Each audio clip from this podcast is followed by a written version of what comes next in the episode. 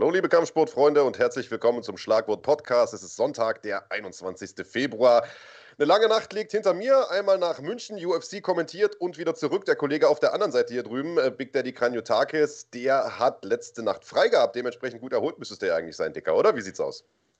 komplett außergewöhnlich für mich. Samstagabend frei. Ich hatte hier zu Hause sturmfreie Bude. Ich wusste nicht so wirklich, was ich mit mir anfangen soll. Also habe ich mich einfach früh ins Bett gelegt. Hat What? wirklich gut getan.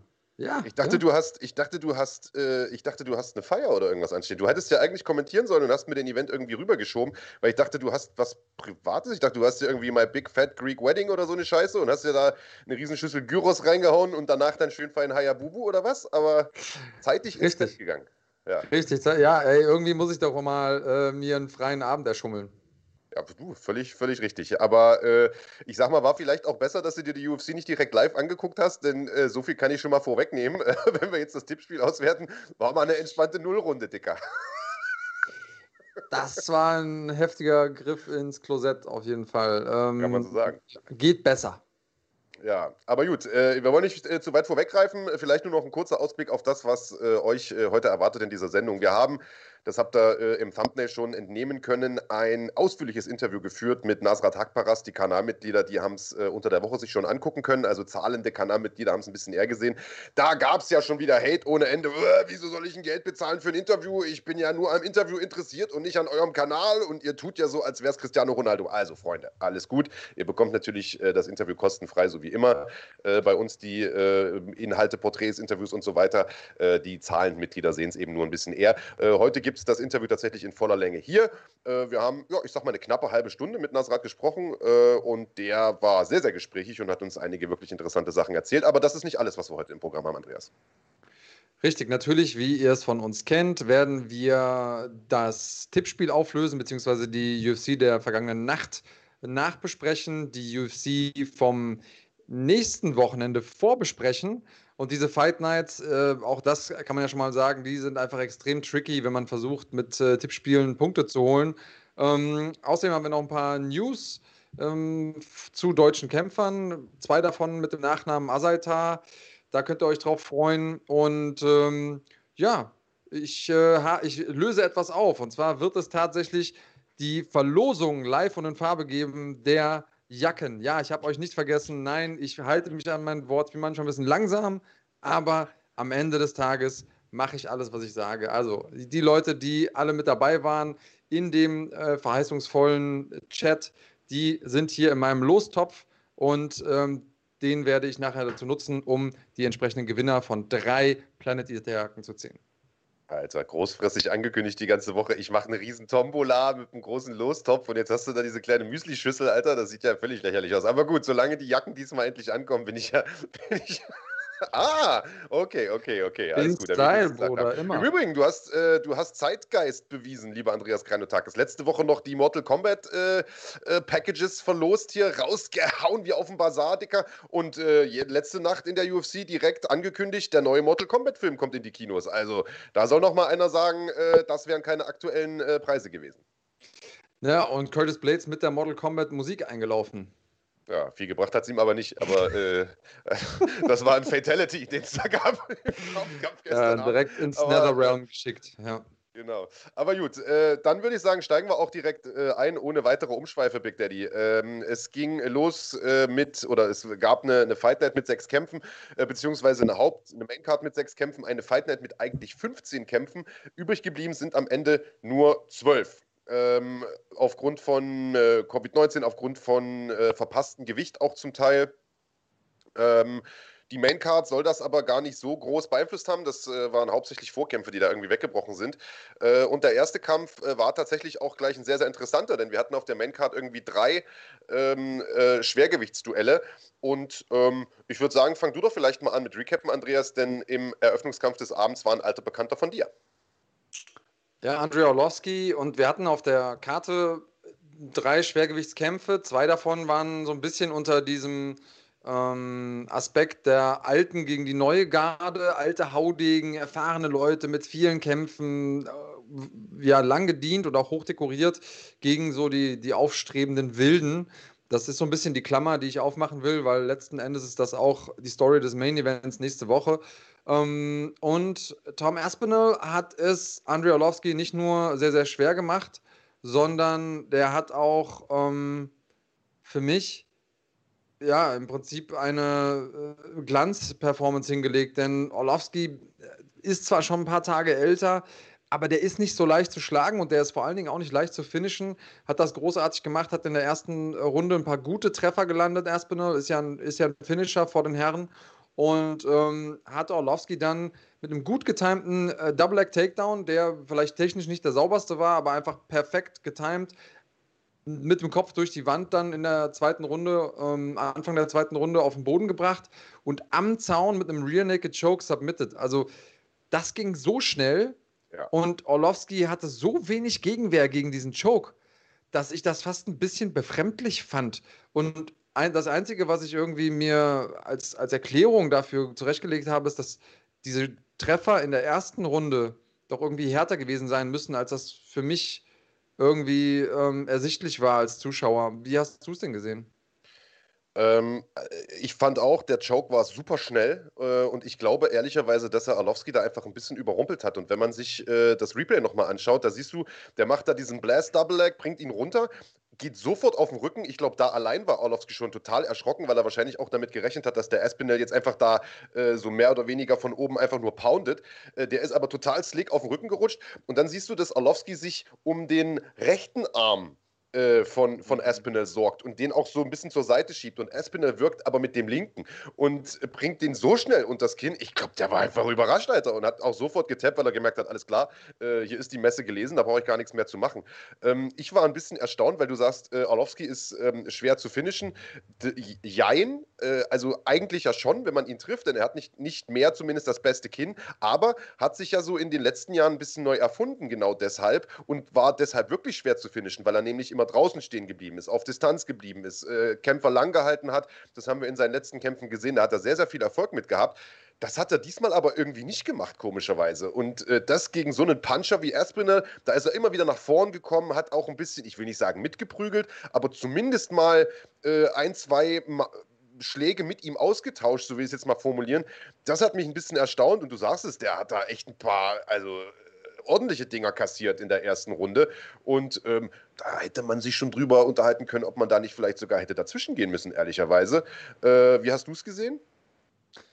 Ja, klar, das war sehr, sehr knapp. Äh, man hätte dazwischen gehen können. Ich finde, es geht vollkommen in Ordnung, dass man es nicht gemacht hat. Ja. Ähm, aber äh, eine Sache, die wir vielleicht nochmal vielleicht ein bisschen beleuchten sollten, das war jetzt der 52. Kampf von ähm, Andrei Orlovsky und der hat bei weitem nicht alle gewonnen. Das war seine 20. Niederlage, aber erst die zweite durch Submission.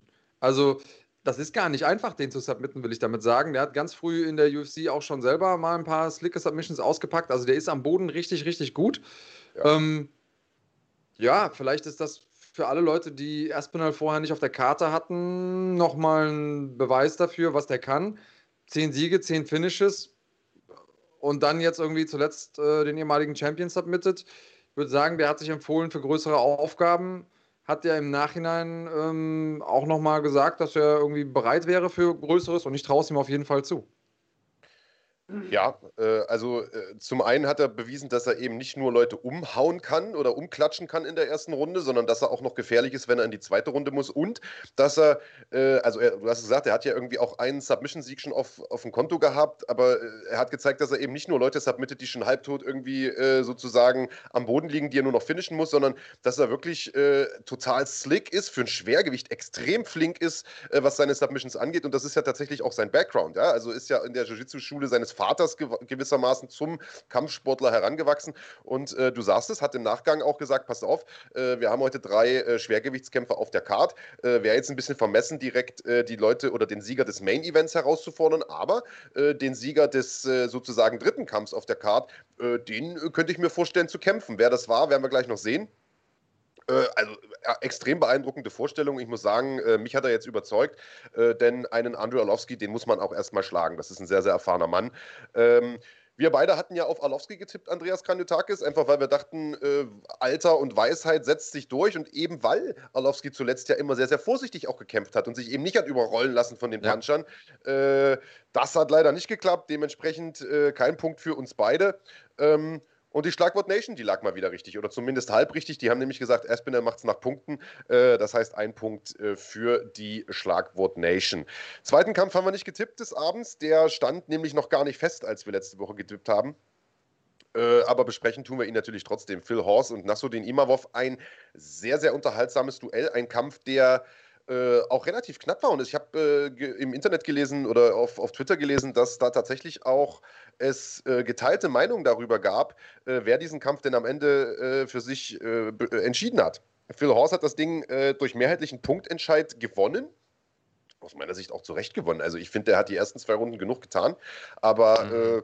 es gab den einen oder anderen, der das anders gesehen hat. Du auch? Fragezeichen? Nee, also ich hätte jetzt auch, ähm, ich hätte jetzt auch Horst gegeben. Ich finde, das war ein knapper Kampf, klar. Und bei knappen Kämpfen muss man sich immer gefallen lassen, dass man darüber diskutiert.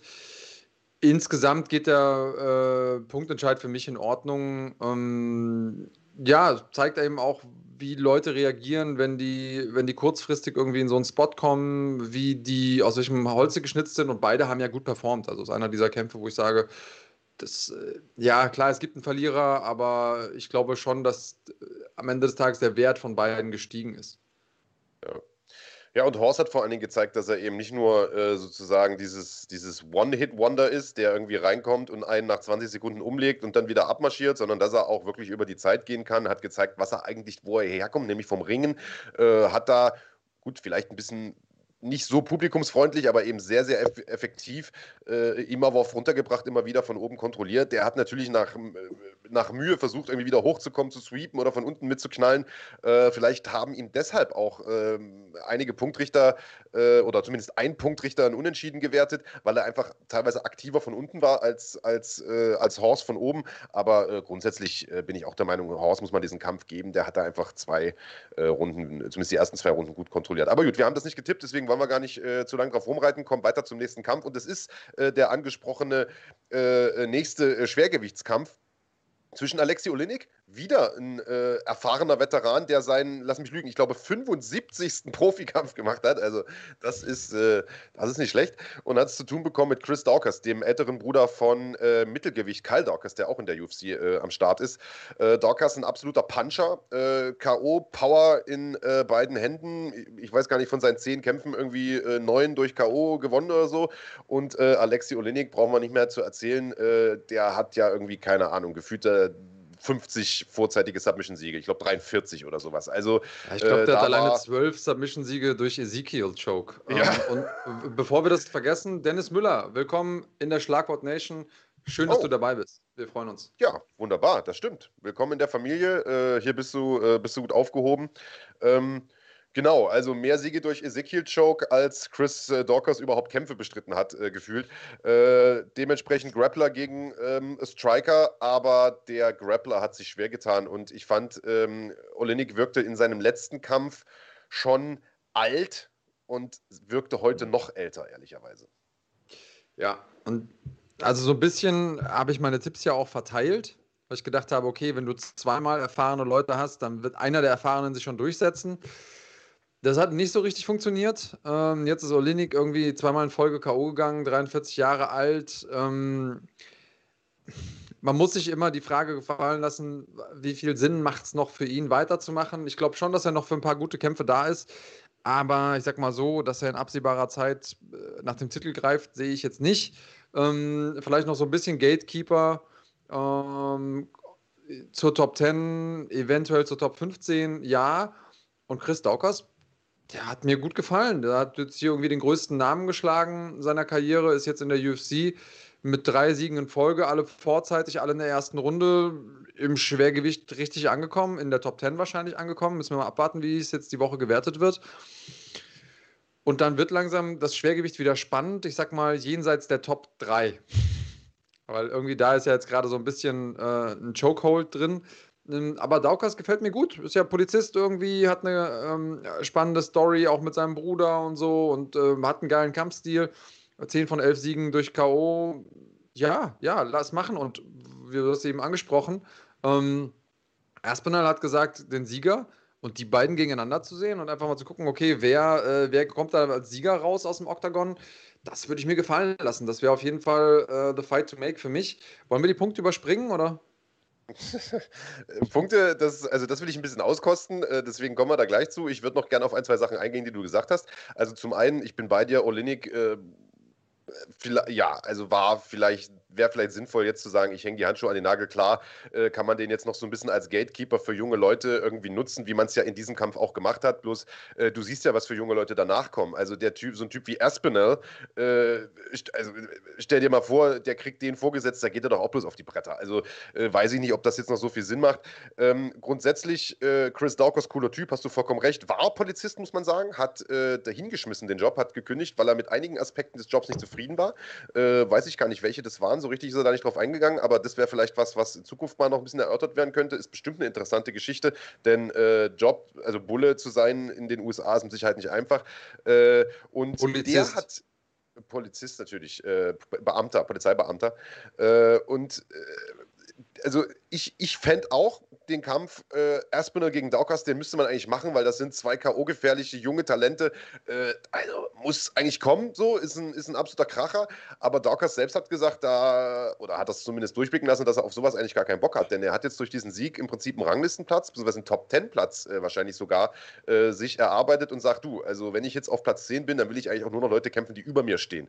Äh, also muss man gucken, äh, wie es da an der Stelle weitergeht. Tja, und was die Punkte angeht, ich habe ja getippt, äh, Darkos durch äh, K.O. Äh, aufgrund meines, meines MMA-Fachwissens.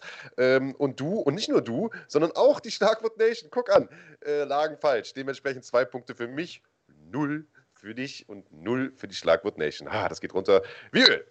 Wie fühlst du dich jetzt dabei, Marc? Ich muss sagen, ich habe mm, eine leichte Erektion. Ah, okay. Also, okay. Wenn es genau das, das wäre jetzt auch mein, meine Vermutung gewesen, aber so genau wollte ich es eigentlich nicht wissen. Nee. Gut, nächster Kampf äh, des Abends, ein Duell zweier Grappler ähm, oder zweier Bodenkampfspezialisten, so will ich es vielleicht mal formulieren. Äh, Kampf im Federgewicht Derek Minner gegen Charles Rosa. Charles Rosa, für alle ähm, äh, deutschen Fans, der ist euch mit Sicherheit noch ein Begriff gewesen, denn der hat damals den Sprung in die UFC geschafft vor ein paar Jahren, äh, als er extrem kurzfristig eingesprungen ist gegen äh, Dennis Siever in Stockholm, als äh, der eigentliche Gegner damals weggebrochen ist und hat sich mit Dennis da mit wenigen Tagen Vorbereitungszeit wirklich eine, eine Schlacht geliefert, hin und her, am Ende Fight of the Night, hat zwar verloren, aber hat sich den Respekt einfach verdient. Und ich sag mal so, diesen, diesen Vibe, den hat er seine gesamte UFC-Karriere seitdem irgendwie mitgenommen. Das ist ja schon sieben Jahre her inzwischen. Und er hat immer wieder gegen starke Leute wirklich gute Kämpfe gemacht, aber gegen die ganz guten Leute oder die, die, äh, die, die besseren Leute, sag ich mal, auch dann eben verloren. Zum Teil knapp, aber eben verloren. Äh, jetzt hat er mit Derek Minner eingehabt, der sich lange in die UFC äh, hochkämpfen musste, viele Kämpfe in kleineren Organisationen bestritten hat. Und wie gesagt, beide haben ihre Stärke eigentlich am Boden. Wir sehen es hier schon. Und ich habe lange nicht mehr, Andreas, in der UFC einen Kampf gesehen gesehen, bei dem zwei Grappler aufeinandertreffen, die tatsächlich auch miteinander grappeln. Häufig neutralisieren die sich ja und boxen dann miteinander irgendwie so halbgar. Äh, die beiden haben tatsächlich miteinander gegrappelt und das war super unterhaltsam. Also eine Transition nach der nächsten, ein Scramble nach dem nächsten, ein Submission Attempt nach dem nächsten. Äh, das war super krass. Ja, und letzten Endes war es genau das, was wir erwartet haben, nämlich ähm, ein großartiges Duell, super Matchup. Ähm, hat mich sehr, sehr gefreut, das zu sehen, weil es einfach nochmal gezeigt hat, dass nicht nur Striking spannend sein kann und nicht nur, wenn einer irgendwie umfällt und, äh, und liegen bleibt. Äh, Vorsicht, Spoiler-Alarm, passiert noch im Laufe der Fightcard. Ähm, sondern auch das Grappling kann, weil es einfach technisch anspruchsvoll ist, aber weil es eben auch optisch irgendwie ansprechend ist, kann das Grappling auch spannend sein und, und Spaß machen als Zuschauer. Ich habe ja gedacht, dass äh, Derek Minner irgendwie eine Öffnung gibt über die, über die komplette Zeit. Ich habe mir gedacht, dass er es wahrscheinlich nicht schaffen wird, Charles Rosa zu finishen. Ähm, und deswegen habe ich gedacht, Rosa findet irgendwo einen Weg reinzukommen. Und es gab hier und da mal so ein paar kleine Momente, wo man gedacht hat, ah, hier ist irgendwie der Kimura, das sieht vielleicht einigermaßen gut aus, aber ja, man muss sagen, Minner war der bessere Mann und ähm, das war jetzt auch kein Lucky Win, sondern der hat das Ding einfach gewonnen, weil er der bessere Kämpfer war an dem Tag. Und ähm, klar, es gibt immer die Möglichkeit, ein, eine Unaufmerksamkeit zu haben, aber ja, Minner für mich zu Recht der Winner. Hm, ja. Minner zu Recht der Winner, ja. Also du sagst es, es gab tatsächlich mehr als genug Öffnungen eigentlich, in denen Rosa hätte submitten können. Also ich bin in der dritten Runde auch fast wahnsinnig geworden, weil äh, Minner tatsächlich, äh, also im Prinzip schon fast dreist, immer wieder da den Arm drin hat stehen lassen und da immer wieder sozusagen diesen, diesen Armbar auch verteidigen musste. Und das, da waren schon einige auch enge Szenen dabei, so ehrlich muss man schon sein. Letztlich hat er das Ding aber gut gemacht, hat, äh, ich weiß gar nicht in Summe, wie viele Minuten Top-Control gehabt, also fast die kompletten 15 Minuten, ehrlicherweise. Äh, komisch fand fand ich die Statistik im Nachgang, ich weiß nicht, ob du es gesehen hast, äh, mhm. nach dem Kampf. Da gab's, wurde angezeigt, wie viele Submission-Versuche beide gezeigt haben. Äh, und auf der einen Seite bei Rosa waren das zwei und bei Minner waren es drei. Also gesehen habe ich auf beiden Seiten Minimum 15. Ich weiß nicht genau, äh, was, was getan werden muss, um, um oder, oder mm. also, ab wann wird sowas denn als Submission Attempt gewertet? Weißt du da mehr als ich? Weil, äh, also das hat ja definitiv nicht hingehauen, die Statistik. Nee, da war ich auch ein bisschen irritiert. Ähm, ich kann mir nur vorstellen, dass das vielleicht die Momente sind, in denen äh, etwas länger gehalten wird oder, keine Ahnung, derjenige, der das wertet, auch das Gefühl hat, dass es nah vom Finish war. Ich weiß es nicht. Aber eine Submission angesetzt haben die beiden auf jeden Fall häufiger. Jetzt muss man natürlich auch der Fairness halber sagen, für all die Leute, die mit dem Grappling nicht so unglaublich vertraut sind, dass ähm, Submissions manchmal auch so ein bisschen ähm, entweder die Position sichern, eine neue Position bekommen können oder einfach neutralisieren können. Beispiel den Kimura, den ich genannt habe. Meistens werden die Kimuras insbesondere im MMA gemacht, eher um eine Position zu verbessern, zu halten, ähm, den Gegner daran zu hindern, seine Position zu verbessern. Ähm, und ähnlich kann man es auch mit Guillotinen machen. Ich kann zum Beispiel im Stand mit der Guillotine angreifen, um zu verhindern, dass der Gegner die Beine weiter attackiert für einen Double Leg Takedown. Das heißt, die Frage ist dann immer so ein bisschen, was wertet man als Submission tatsächlich, was wertet man sozusagen als Positionsverbesserung und nicht mit der Intention, den Kampf zu beenden. Ähm, ich würde das auch total gerne wissen, wie die Leute, und das sind ja gar nicht mal die Offiziellen, die das machen, sondern das sind dann die Offiziellen der UFC quasi, die für die Statistiken verantwortlich sind, die das zählen. Also es sind ja nicht die, die Punktrichter, die dann auf ihren Zetteln stehen haben, äh, drei Submission Attempts und sind gleich so viele Punkte, weil auch das denken ja einige Leute, sondern nee, das sind dann die Leute, die irgendwie äh, mit, dem, mit dem Klicker sitzen bei der UFC und sagen, okay, jetzt sind so viele Treffer und davon waren so und so viel äh, signifikant und so. Ähm, ja, aber ich habe da die konkreten Wertungskriterien auch nicht im Kopf. Wenn die einer von euch kennt, schreibt uns gerne in die Kommentare. Ähm, Würde mich auch mal interessieren. Ja, also äh, wahrscheinlich macht das da der Showpraktikant oder so. Äh, keine Ahnung, äh, wer, wer das da tickert, wer da sozusagen diese ganzen die Kahns Cousin, genau, wer da die Aktion zählt. Äh, und äh, weil du es gerade angesprochen hast, es gibt immer noch viele, die glauben, dass da wirklich äh, die Punktrichter-Aktionen zählen und, und so die Punktewertung zustande kommen. Also wer da immer noch nicht genau im Bilde ist, wie da gewertet wird, schaut gerne mal bei uns auf dem Kanal. Gibt es ein ganz interessantes Video. Wie wird im MMA gepunktet, heißt das Ding. Ähm, schaut, schaut euch das gerne mal an. Ja, aber was soll ich sagen? Oh. Auch das war eine sehr, sehr erfolgreiche Runde für mich, denn ich habe tatsächlich gesagt, dass Minna das macht, wenn auch vorzeitig. Das hat leider nicht funktioniert, aber ein Punkt wenigstens. Und du und auch die Schlagwort Nation, hast du Töne, äh, haben gesagt, äh, Rosa wird gewinnen und lagen damit falsch. Also ein Punkt für mich, null für euch. Was für ein wunderschöner Abend. Also da hatte ich richtig, äh, richtig gute Laune. Und da waren wir auch schon beim äh, Co-Main-Event angekommen. Kampf der äh, Damen, der einzige Damenkampf äh, auf der Maincard, Cat Catelyn Vieira gegen Jana Kunitskaya. Catelyn Vieira, eine hervorragende Bodenkämpferin, eine physisch extrem starke Kämpferin, auch groß, kräftig, durchtrainiert. Auf der anderen Seite Jana Kunitskaya, eher die filigrane Strikerin, äh, gute Thai-Boxerin, gute Taekwondo-Kämpferin und ich war mir im Vorfeld eigentlich relativ sicher, dass, äh, dass sie es schwierig haben wird, ähm, äh, im Stand zu bleiben und äh, relativ schnell zu Boden gebracht wird und dann den Kampf auch verlieren wird. Ähm, ersteres ist eingetreten. Sie wurde tatsächlich sehr, sehr häufig und sehr, sehr leicht auch und sehr, sehr frühzeitig zu Boden gebracht. Den Kampf verloren hat sie aber trotzdem nicht, Andreas.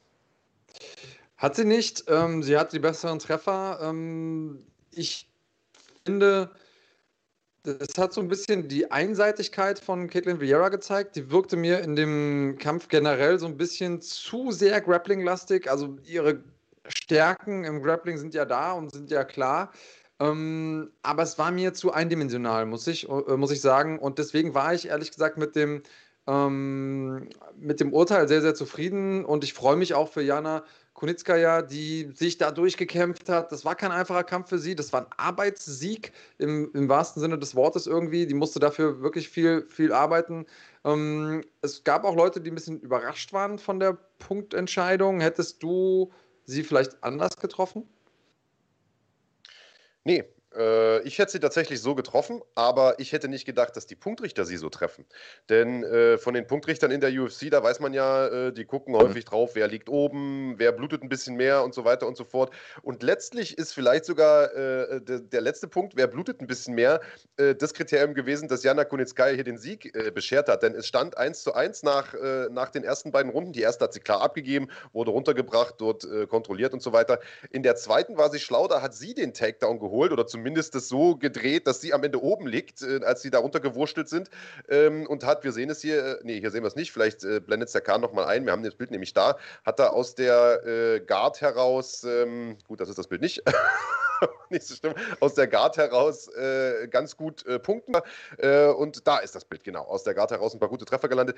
Und genau, äh, und in der dritten Runde sah sie eigentlich richtig scheiße aus. Und hat die dritte Runde auch wieder abgegeben an äh, Vieira, bis auf die letzten paar Sekunden. Da wurde sie nämlich gebackmounted und die Ecke hat immer zugerufen, dreh dich in die Gegnerin rein, dreh dich in die Gegnerin rein, dreh dich in die Guard. Und sie hat das ewig nicht gemacht und ich denke mir, warum macht sie das denn nicht? Denn die Hooks waren auch nicht besonders, also das war jetzt nicht die, die, die bombenfeste Backmount oder so, sondern es war doch schon Ende des Kampfes, alle ein bisschen schwach, alle ein bisschen rutschig.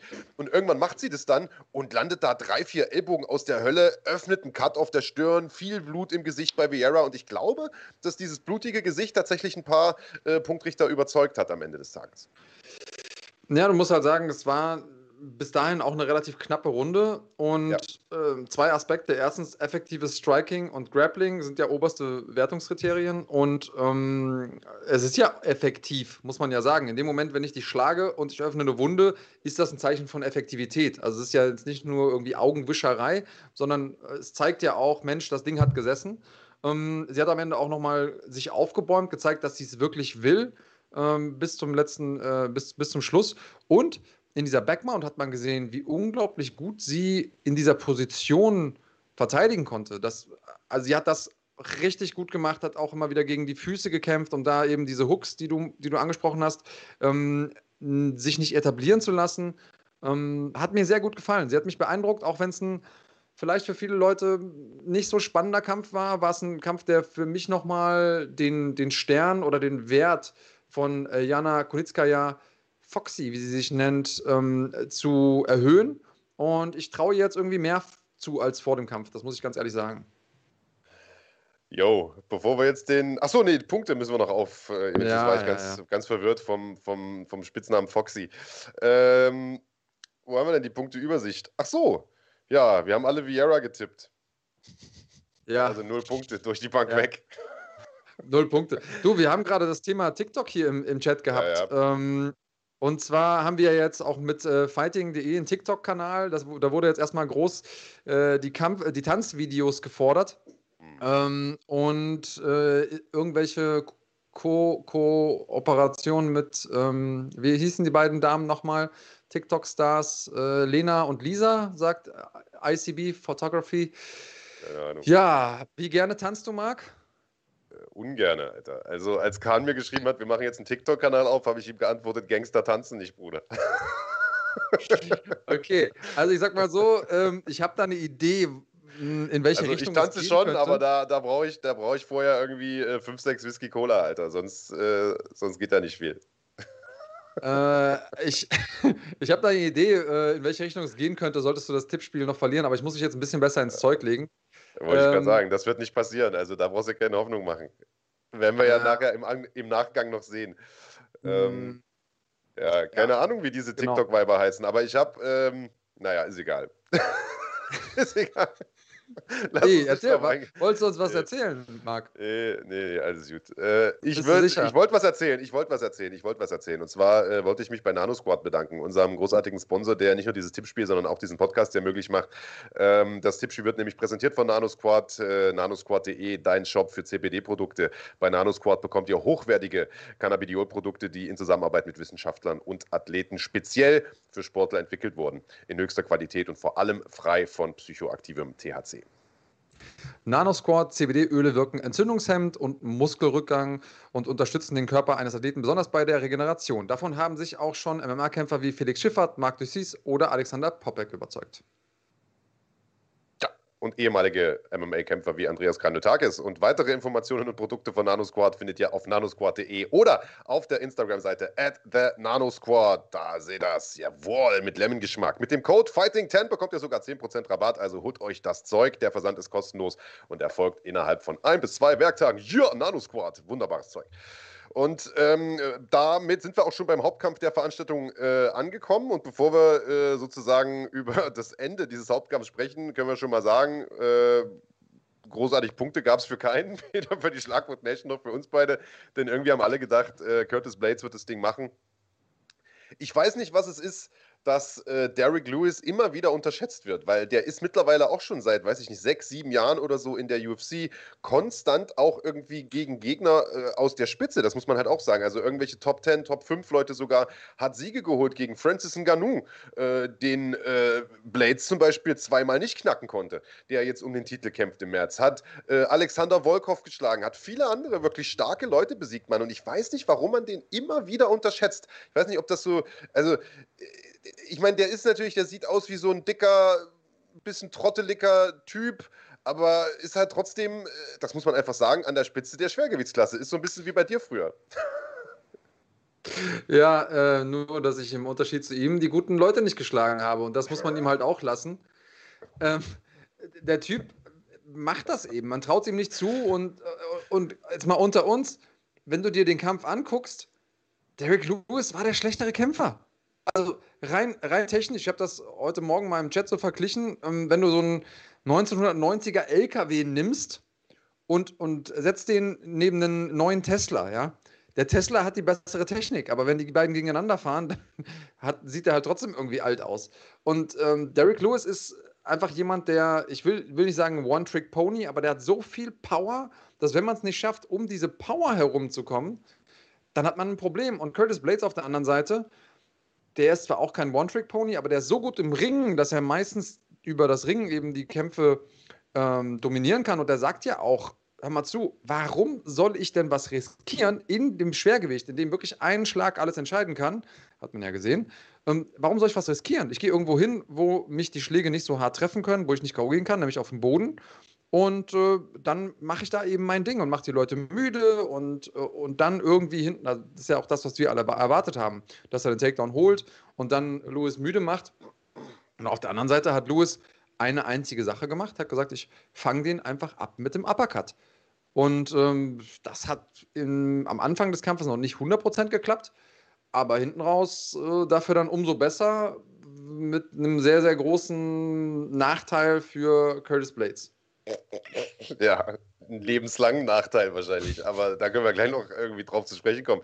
Also, ich sehe es wie du. Also, der hat natürlich im Vorfeld angekündigt, Curtis Blades, ey, mit dem, warum soll ich mit dem boxen? Ist viel zu gefährlich, ich ringe mit dem. Jetzt hat er in der ersten Runde mit dem geboxt und sah dabei sogar sehr, sehr gut aus, wenn wir mal äh, von dieser ersten Sequenz irgendwie absehen. Und die erste Sequenz, die war für mich auch so ein bisschen bezeichnend. Blades kommt nach vorn, ich weiß gar nicht, was er da versucht hat, irgendwie ein, zwei Hände wollte er schlagen und läuft direkt auf so ein Brett drauf von Lewis. So, bumm, dann ist er erstmal sofort wieder zurück und hat gedacht, oh scheiße, Alter, der schlägt ja wirklich richtig hart. Und dann lief das aber gut für ihn. Er hat seinen Rhythmus gefunden, hat sich viel bewegt, mit der Fürhand gearbeitet, hat den äh, Lewis auch immer wieder gestellt. Und Lewis hat ja im Nachgang auch gesagt, Mensch, ich bin einfach nicht so richtig wach geworden. Ich bin beim Aufwärmen nicht so richtig äh, warm geworden, nicht richtig wach geworden. Und auch die erste Runde war ich noch nicht so richtig da. Und äh, in der zweiten Runde war er aber auf jeden Fall da. Und in der, in der Pause hat man ihm gesagt, Mensch, äh, benutze mal ein bisschen mehr den Jab, warte nicht nur auf die eine Bombe genau das hat er dann aber trotzdem weitergemacht. Er hat auf die eine Bombe gewartet und das hat sich auf jeden Fall ausgezahlt. Also in dem Moment, wo Lewis, äh, wo äh, Blades irgendwie umgeschaltet hat und gesagt hat, gut, alles klar, ist mir doch ein bisschen zu gefährlich mit dem zu boxen, ich hole jetzt mal den Takedown und dann so ehrlicherweise auch ein bisschen unvorsichtig, fast schon ein bisschen dilettantisch sah das aus, so nach, nach vorn gebeugt irgendwie nach vorn stürmt. Äh, das kannst du halt gegen den nicht machen. Hat er den abgefangen mit, mit diesem Aufwärtshaken und auch das hat die Ecke ja immer wieder gesagt. Uh, you have to intercept him when he comes in. Also du musst ihn abfangen eine Interception schlagen, sozusagen, für alle, die Football äh, gern gucken, äh, wenn er reinkommt. Und das hat er gemacht. Das war, äh, ja, das war ein Punktschuss, um es mal, mal vorsichtig zu formulieren. Und ähm, ich glaube, da wird Curtis Blades noch lange zu knabbern haben an dem Treffer, denn der lag eine Weile regungslos auf dem Boden und musste dann irgendwie mhm. drei Minuten später erstmal erklärt kriegen, was überhaupt passiert ist.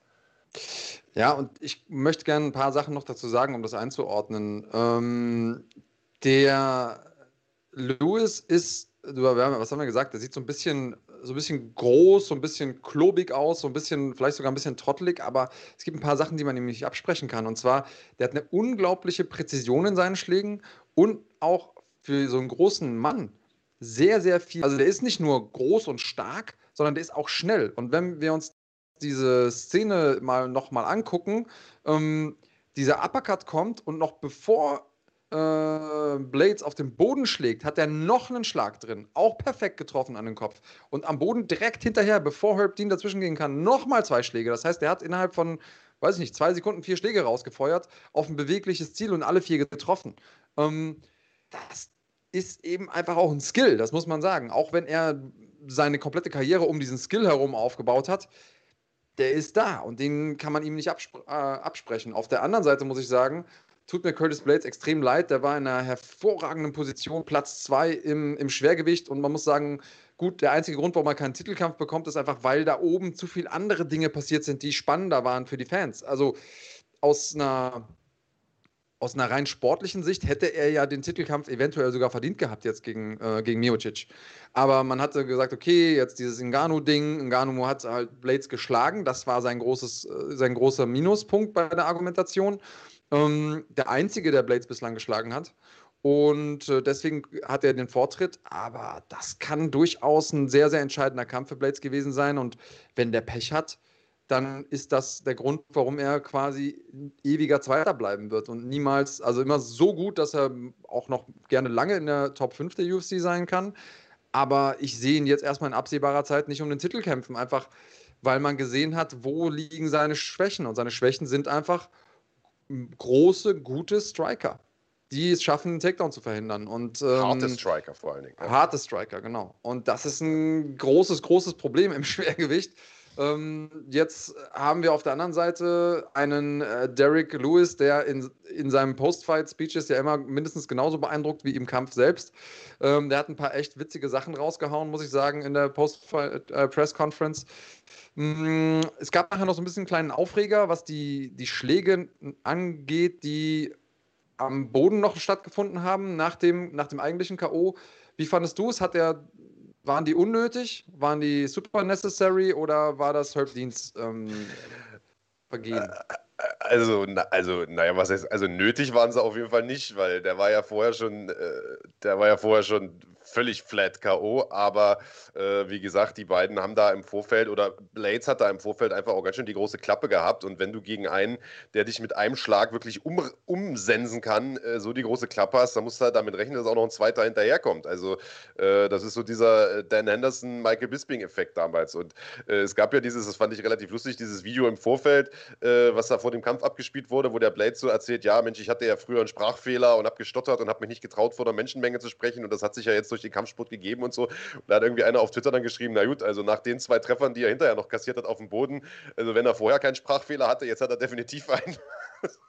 ich denke mal, das sind, das sind die Treffer, die dir am Ende irgendwie ein paar Jahre deines Lebens dann noch kosten oder irgendwie dafür äh, sorgen, dass du das Alter nicht äh, auf der Couch verbringst, sondern, äh, weiß ich auch nicht, im Rollstuhl und künstlich ernährt wirst oder sowas. Also ich glaube, das war schon nicht gerade gesundheitsförderlich, dass er das da kassiert hat, aber hey, äh, klar, kann man Herb Dean da den Vorwurf machen, dass er da nicht schneller dazwischen gegangen ist. Aber du hast es gerade erklärt, Andreas. Ähm, äh, Lewis hat die Dinger halt wirklich in, im Bruchteil von einer Sekunde geschlagen. Das ging bam, bam, bam, bam, bam und dann war das die Szene vorbei. Also wie schnell willst du da dazwischen gehen?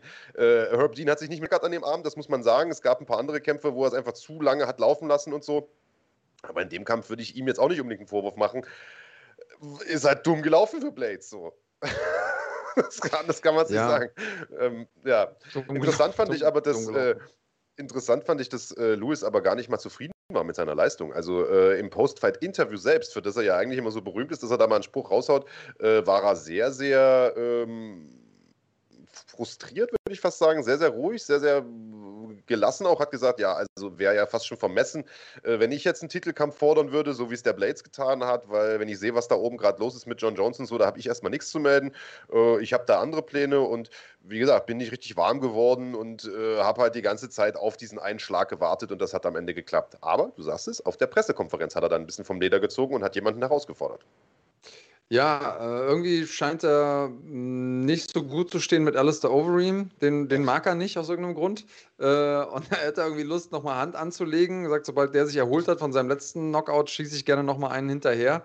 Ähm, was ich persönlich spannend fand, ist, er kommt ja aus, aus Houston, hat, äh, wurde irgendwie angesprochen, hast du eine Message für Houston und da war es ja gerade sehr, sehr kalt. Die haben ja irgendwie ein äh, großes Schneeproblem oder Kälteproblem gehabt.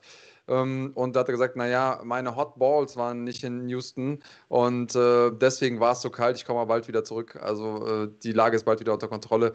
Das sind so Sachen, für die muss man ihn entweder lieben oder hassen, aber auf die Idee musste er erstmal kommen. Ich finde es auch spannend, dass er die, die Namen all seiner Coaches nicht kennt. Ähm, er hat teilweise die Namen auch wirklich äh, verunglimpft. Ähm, was, äh, also ich glaube, wenn bei jedem anderen hätte ich gesagt, wie respektlos ist das? Bei ihm, ich glaube ihm einfach, dass der so ein verpeilter Typ ist, ähm, ja. dass er wirklich dankbar ist. Aber ja, man sollte schon irgendwie die Namen der Leute kennen, die einem irgendwie helfen auf dem Weg, wenn, weil ja, ganz alleine hat das ja nicht gemacht. Ne?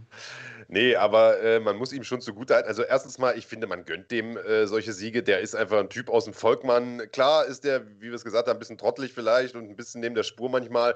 Aber hey, Mann, das ist einer von uns, Alter. Das ist einer von unten, der es nach oben geschafft hat. Der war vor ein paar Jahren noch LKW-Fahrer, Alter. Bis, bis ihm ein Kumpel gesagt hat: Mensch, du schlägst doch eigentlich eine ganz gute Kelle, wenn wir abends in der Kneipe sind und einer kommt dir blöd. Dann äh, geh doch mal ins, ins, ins, ins äh, Kampfsport-Gym. So. Und da hat er gemerkt: Shit, ich kann daraus echt eine Karriere machen. Und die hat er draus gemacht. So ehrlich muss man einfach sein. Der ist legit Top 5 in der Champions League des MMA-Sports, das muss man einfach sagen. Und da kann man sich über den lustig machen, wie man will. Der hat extrem gute Leute weggehauen. Und stell dir mal vor, Francis Ngannou wird äh, Champion Ende März. Dann hat er den aktuell amtierenden Champion geschlagen. Und zwar äh, sehr, sehr gut geschlagen. Das muss man einfach auch sagen.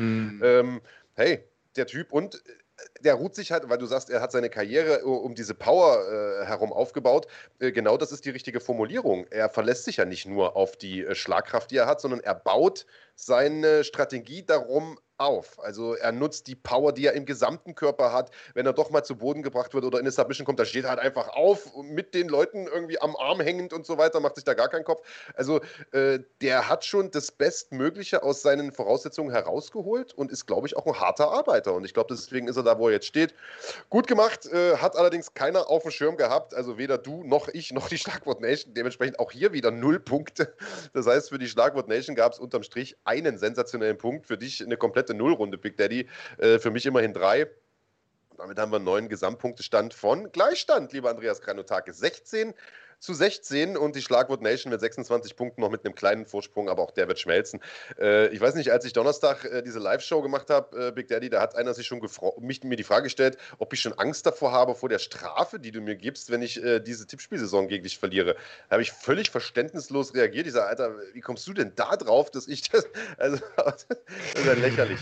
Ja. lächerlich. Ich muss dazu sagen, dass mir schon Leute aus der Schlagwort Nation schreiben auf Insta und sagen so, ey, ich will dir mal helfen, hier sind meine Tipps. Ich habe die letzten fünf äh, Spieltage so und so viel. Ja, ey, vielen Dank für euren Support. Auf jeden Fall. Ähm, das, äh, ich brauche, ich kann jede Hilfe gebrauchen, die ich kriegen kann.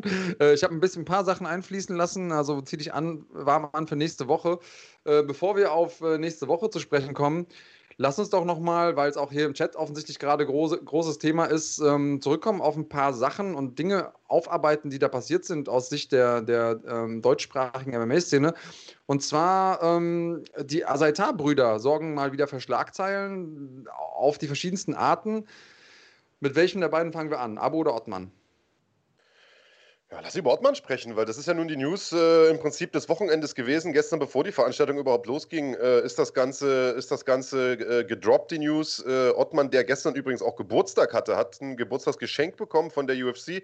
Äh, wir erinnern uns, äh, bei UFC 257 hätte er ja eigentlich kämpfen sollen gegen, gegen Matt Frivola und ist, dazu ist es aber nicht gekommen, weil er vorher entlassen wurde, denn irgendjemand aus seinem Team hatte die Sicherheits die Sicherheitsregeln da gebrochen, hat die Bubble auf Fight Island verlassen, hat irgendeine Tasche, ominöse Tasche mit bisher nicht bekanntem Inhalt äh, hereingeschmuggelt in die Bubble und so weiter. Und als das wurde dabei auch noch gefilmt und als das rauskam, wurde Ottmann sofort entlassen und jetzt ist er wieder da. Na, also sagen wir mal, er wurde nicht sofort entlassen, sondern der UFC-Chef Dana White hat gesagt, er wird entlassen. Ja. Ähm, ja. Es gab kein es gab wohl keine offizielle Entlassung, es gab kein offizielles Entlassungsschreiben, aber das war zumindest ähm, das, was angedroht wurde.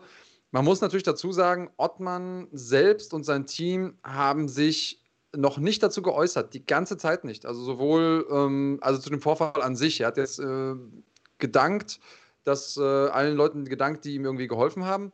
Und auf der anderen Seite hat auch Ali Abdelaziz, der wahrscheinlich einer der mächtigsten Männer im weltweiten MMA ist, ich glaube, das kann man sagen, hat die eine, einige der größten Namen oder sogar die meisten der großen Namen unter Vertrag, ähm, hat gesagt, naja, also das wurde eigentlich überhalb meiner Gehaltsklasse entschieden, das Ganze. Und das lässt natürlich tief, äh, tief blicken. Also hast du da irgendwelche Theorien zu? Was könnte das bedeuten? Oder versucht er so ein bisschen äh, Slowplay zu machen? Naja, also bekannt ist ja auf jeden Fall, dass, äh, dass Ali Abdelaziz schon eine Menge Einfluss hat äh, in der UFC. Der geht da im, äh, im Headquarter in Vegas ein und aus und du sagst es, er hat sehr, sehr viele, sehr, sehr große Namen auch unter Vertrag. Kamaru Usman unter anderem, äh, Khabib Nurmagomedov, Justin Gaethje und viele andere. Ähm, wenn er sagt, das wurde oberhalb meiner Gehaltsklasse oder außerhalb meines, oberhalb meines Einflussbereichs entschieden, dann kann das natürlich vielerlei Dinge bedeuten. Also äh, wenn die UFC etwas entscheidet, dann ist das ja schon mal oberhalb seiner Gehaltsklasse. Also das kann natürlich damit gemeint sein. Ähm, er äh, hat sich ja bei Dana White bedankt, hat äh, aber auch äh, in einem Tweet geschrieben, ähm, es waren mehrere Leute, den, äh, also er schreibt da zum ich, ich zitiere das mal wörtlich, vielen Dank oder ich bin sehr dankbar Dana White und äh, es gibt aber auch andere, denen ich danken möchte. Ihr wisst, wer ihr seid, äh, wir schätzen das sehr und äh, ja, das wurde, wie gesagt, oberhalb meiner, meiner meines Gehaltslevels entschieden. Ähm, man weiß natürlich, dass die Azeitars äh, ganz gut sind äh, mit, den, äh, mit der Monarchie in Marokko, mit dem König von Marokko, um es genau zu sagen. Kann natürlich auch sein, dass, dass da mal ein Machtwort gesprochen wurde, man weiß das nicht genau. Ähm, es, man weiß auch, dass die UFC äh, sehr, sehr gut vernetzt ist in, im Mittleren Osten, in Abu Dhabi, um genau zu sein. Äh, die Scheichs dort haben Anteile auch an der UFC und das nicht wenige. Äh, könnte mir auch vorstellen, dass vielleicht von dort gesagt wurde: Mensch, äh, der Ottmann Azetar, der ist ein gutes Zugpferd, der ist ungeschlagen, viele K.O.s, so einen brauchen wir hier, um den MMA-Sport hier noch größer zu machen. Äh, die Region ist ja doch sehr, sehr investiert auch in das das Thema MMA, äh, was man nicht zuletzt an Fight Island sieht. Also es ist natürlich alles reine Spekulation. Ich habe auch keine Ahnung. Ähm, Fakt ist, dass es doch ähm, einerseits recht ungewöhnlich ist, dass ähm, Dana White da nochmal eine Rolle rückwärts macht. Natürlich äh, reagiert er immer sehr, sehr impulsiv und hat schon öfter auch mal seine Meinung geändert. Stichwort, was weiß ich, Frauen in der UFC oder so. Ja, das gab es ja schon öfter mal. Aber äh, gerade bei äh, einer Aktion dieses Ausmaßes, man muss sich vorstellen, UFC 257, größter Pay-Per-View des Jahres, Conor McGregor kämpft und dann wird da der ein Sicherheitsbruch begangen. Nicht von Ottmann selbst, das will ich ja nochmal sagen, sondern von irgendeinem Teammitglied. Ähm, das hätte da durchaus dazu führen können, dass der ganze Event platzt und das vielleicht sogar sogar auch Folgeevents platzen, wenn auf einmal klar wird, okay, die Bubble ist gar nicht so sicher, wie alle denken. Äh, das ist also schon doch eine recht große Sache, ähm, dass der dann sagt, okay, alles klar, sofort gefeuert. Wobei Entlassung ist auch immer äh, blöd, denn die sind ja nicht angestellt dort, das sind ja alles im Prinzip Freiberufler, aber der wird halt hier nicht mehr kämpfen, so äh, muss man es ja formulieren. Ähm, das kann man irgendwo schon verstehen bei einer Aktion dieser Tragweite. Dass er dann aber jetzt wieder zurückrudert, finde ich, schon, äh, find ich schon sehr, sehr interessant und es würde mich schon mal interessieren. Also erstens, was in dieser Tasche drin war und zweitens, äh, wer, da sich, wer sich da eingeschaltet hat und wer da äh, sozusagen Ottmann ein Geburtstagsgeschenk gemacht hat zu seinem, ich weiß gar nicht, 31. Geburtstag oder sowas? Wie alt ist er denn überhaupt geworden? Das, das, weiß ich jetzt so genau nicht. Ähm, herzlichen Glückwunsch an der Stelle einmal. Ja. Ähm, ich glaube, dass das ein gutes Geschenk ist, 31. vielleicht sogar das Schönste, das man, das man bekommen kann. Ich finde, eine Sache wird irgendwie ganz vernachlässigt in den ganzen ähm, Diskussionen. Und ja, ich finde es auch irgendwie komisch, dass sich Ottmann gar nicht geäußert hat zu den Vorkommnissen. Ähm, und das kann das Verschiedenste bedeuten. Auch da können wir nur spekulieren. Ich finde es ein bisschen schade, dass das so ist, weil das lässt natürlich auch gar nicht anders die Möglichkeit, als zu spekulieren. Was, wenn wir nichts wissen, sondern nur das wissen, was uns über die UFC bzw. Dana White gesagt wurde, dann, und das ist dann nun mal sehr, sehr lückenhaft, dann bleibt uns nichts äh, anderes als zu spekulieren. Also ich ja. finde es schade, dass er sich dazu nicht geäußert hat, aber eine Sache, die die Leute da draußen irgendwie vergessen, und damit meine ich wirklich fast alle, ist, es gibt ja auch die Möglichkeit, dass sich einfach herausgestellt hat, dass er nichts dafür konnte. Also das ist ja durchaus dadurch, dass wir überhaupt nichts wissen, ist das durchaus eine Möglichkeit. Ähm, und wer weiß, also man hat immer diese Ideen und ich lese das auch hier im Chat, ja, da wurde jemand bestochen und da ist Geld geflossen und da war, sind vielleicht andere Abwägungen mit äh, UFC-Event in, in äh, Marokko und so. Das sind alles Dinge, die ich jetzt hier parallel mitgelesen habe. Alles möglich, aber genauso möglich, dadurch, dass wir eigentlich nichts wissen, ist, dass sich einfach herausgestellt hat, Mensch, Ottmann konnte nichts dafür. Und warum soll ich ihn dann deshalb entlassen? Ähm, ja, ähm, also kann ich, also äh, ist, halte ich sogar für sehr, sehr, also für gar nicht mal so unwahrscheinlich. Also das ist ja auch, äh, das sind ja mit dieser Taschengate-Sache, sind ja die größten Verschwörungstheorien direkt rausgekommen. Ich glaube, die Wahrheit, wie auch immer sie lautet, ist äh, deutlich banaler, als wir uns das da in unseren kühnsten Fantasien zusammenreimen. Und ich könnte mir tatsächlich sehr, sehr gut vorstellen, dass, dass Ottmann nichts davon wusste von dieser ganzen Aktion. Also da bin ich hundertprozentig bei dir. Weiß ich nicht, aber ist gut möglich. Ich könnte mir aber trotzdem vorstellen, dass der UFC-Präsident in so einem Fall sagt: Pass mal auf, dann nimmst du, dann wirst du einfach in Sippenhaft genommen. Das sind deine Leute, die hier drin sind. Das sind deine Leute, die diesen Event riskiert haben. Deswegen musst du einfach mitgehen. Äh, wäre bei so einer Aktion durchaus vorstellbar, äh, auch wenn Ottmann selbst nichts dafür kann. Äh, das, das ist meine persönliche Einschätzung. Ähm, wir wissen es nicht. Wir werden es auch jetzt erstmal nicht rausfinden. Wir werden es vielleicht sogar nie rausfinden. Ähm, wir können da einfach nur dranbleiben an dem Thema und versuchen da weiter irgendwie zu recherchieren. Aber ähm, ich meine, die Kommentare jetzt im Chat und auch auf Twitter gestern und wir haben ja gestern auch noch ein Video rausgehauen, äh, übrigens aus der, ja, aus der ICE-Toilette. Äh, schöne Grüße an alle, die das, äh, die das gehatet haben. Ähm, aber zwei Stunden, zwei Stunden warten wäre nicht möglich gewesen, weil da wäre ich halt auch immer noch im Zug gewesen und irgendwann ist das Thema dann halt auch, dann sind andere eben schneller. Äh, deswegen haben wir gesagt, gut, Zeit ist Geld. Ähm, die Kommentare waren ich feiere ja, die Aktion übrigens, ey. Die, auf jeden Fall. Die, die, durch und durch. Einsatz, sogar beim Kacken. Ja, ja, übrigens, äh, also Hose war aber auch an. Ne? Also äh, großes Geschäft war schon, großes Geschäft war vorher schon gemacht. Genau, ähm, ich, ich, ich äh, also die Kommentare waren ja gespalten. Also es gab Leute, die das feiern, die sagen, hey, es ist gut, dass der Ottmann wieder da ist. Äh, wir äh, brauchen den in der UFC. Und es gibt Leute, die sagen, Mensch, äh, das finde ich nicht in Ordnung, denn äh, jetzt kann der sich ja alles erlauben. Also äh, ich persönlich stehe da so ein bisschen, ich weiß gar nicht so richtig, was ich von halten soll. Also ich finde es auf der einen Seite nicht gut, wenn man eine Rolle rückwärts macht, wenn man vorher strikt sagt, nein, das machen wir so und so. Auf der anderen Seite äh, wünsche ich aber Ottmann auch alles, alles Gute und äh, warum soll der nicht in der UFC kämpfen? Hat da einen guten Lauf gehabt. Äh, sind wir mal gespannt, wie sich das Ganze entwickelt, würde ich sagen. Richtig. Und ähm, um das auch noch zu erwähnen, auch Ottmanns Bruder Abu hat einen, einen neuen Kampf anstehen, UFC 260. Am 27. März soll es sein gegen Marc-André Barriau und ähm, der Mann hatte es nicht einfach in der UFC, hat bislang aus vier Kämpfen keine einzige, keinen einzigen Sieg holen können. Ähm, unter anderem gegen ähm, Christoph Jotko verloren, eine Split Decision. Das muss man auch erstmal schaffen, eine Split Decision holen. Aber kann natürlich passieren, dass Abu jetzt der Erste ist, der ihn da mal frühzeitig finisht und dann wäre es für ihn vorbei. Abu auf der anderen Seite ungeschlagen seit 2012 ähm, hat in der UFC einen guten Einstand hinge hingelegt, 2018, seitdem nicht mehr gekämpft. Ja, ist eigentlich ein ganz guter Gegner für ihn, dankbarer Gegner, oder Marc? Äh, Abu für den Barrio oder Barrio für Abu? Barrio für Abu, so. Ja, glaube ich auch. Also äh, ist, ja, also ich sag mal, nach zwei Jahren Pause ist das, glaube ich, genau der richtige Einstieg für Abu. Barrio, einer, der auch gern steht und ballert, der äh, ja, es zuletzt auch gar nicht so einfach hatte, der auch vom Körpertyp her äh, Abu, glaube ich, liegt. Ich denke, das ist, äh, das ist, ein, das ist ein guter, äh, Dennis Müller schreibt ja Aufbaukampf. Äh, weiß ich nicht, ob es ein Aufbaukampf ist, aber es ist ein guter Comeback-Kampf auf jeden Fall für Abu. den, den kann er packen und ich finde es gut, dass der wieder mal kämpft. Also, es wurde ja immer so ein bisschen spekuliert, kommt er nochmal oder nicht und dann war mal ein Kampf angesetzt, ich glaube gegen den Joachim Buckley, der war dann wieder abgesagt und dann äh, gab es irgendwie eine positive Dopingprobe und da weiß man aber auch nicht so richtig, was da ist. Also äh, ja, Abu ist back und äh, ich bin mal gespannt. Ich auch. Und ähm, worauf ich auch gespannt bin, ist, wie viel Support wir noch bekommen werden in der nächsten Zeit. Denn ihr habt uns mit eurem Support wirklich überrollt in der Vergangenheit, wo wir gerade dabei sind. Sehr, sehr gerne dürft ihr hier einen Daumen hoch lassen. Auch die Daumen runter sind herzlich willkommen, denn auch das ist Support. Der Algorithmus bei YouTube dankt uns das. Wir hatten sogar einen Daumen runter, bevor das Video angefangen hat. Also entweder mag uns jemand nicht oder den Kollegen auf dem Thumbnail, äh, Nasrat, der gleich kommt. Ihr könnt euch also ähm, schon darauf einstellen, das dauert nicht mehr lange. Aber um euch vielleicht noch mal so ein bisschen zu erzählen, was passiert denn bei uns alles und äh, lohnt es sich, unsere Kanalmitgliedschaft abzuschließen? Hier noch mal eine kurze Info darüber, was wir so machen. Kampfsport ist deine Leidenschaft? Dann bist du hier genau richtig. Fighting.de ist dein Kanal für Live-Events, Kämpferporträts, Interviews, Dokumentationen und natürlich den Schlagwort Podcast. Bei uns findest du nationale und internationale Top-Ligen, bist Teil einer lebendigen Community und näher an den Kämpfern dran als irgendwo sonst. Fighting.de. Wir leben Kampfsport.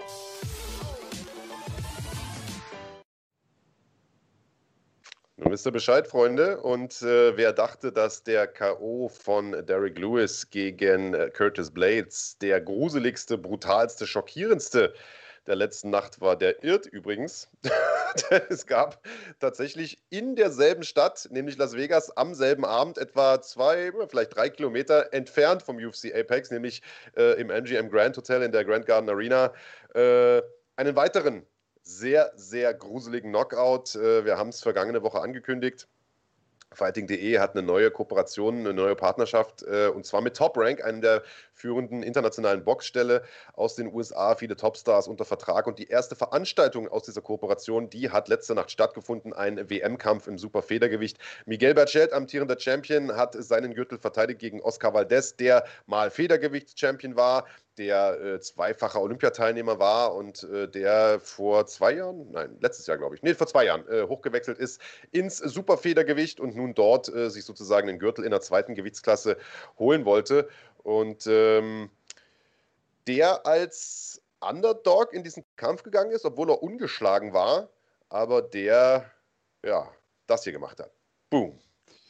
Boah, und das Ding hat sich so übel angehört. Es gibt ja auch Footage auf, auf Twitter, wo jemand aus der Ecke herausgefilmt hat. Ähm, und zwar genau die Ecke, in der das Ganze passiert ist. Und ah, das hört sich ganz, ganz böse an. Ich weiß nicht, ob es nur mir so geht, weil ich das quasi auch aus, aus beiden Perspektiven kenne. Aber in dem Moment, als ich dieses Geräusch gehört habe, hat sich bei mir so ein bisschen, ein bisschen wie äh, mit dem Fingernagel über die Tafel oder so. Ähm, ganz, ganz, ganz übel. Das Ding war richtig ordentlich. Der Kampf davor hat sich aber auch schon ähm, echt gut ansehen lassen. Deswegen, wenn ihr es noch nicht gemacht habt, äh, es gerne. Und äh, ja, ich bin, ich bin froh, dass wir ähm, gute Boxkämpfer auch mal jenseits des Schwergewichts haben.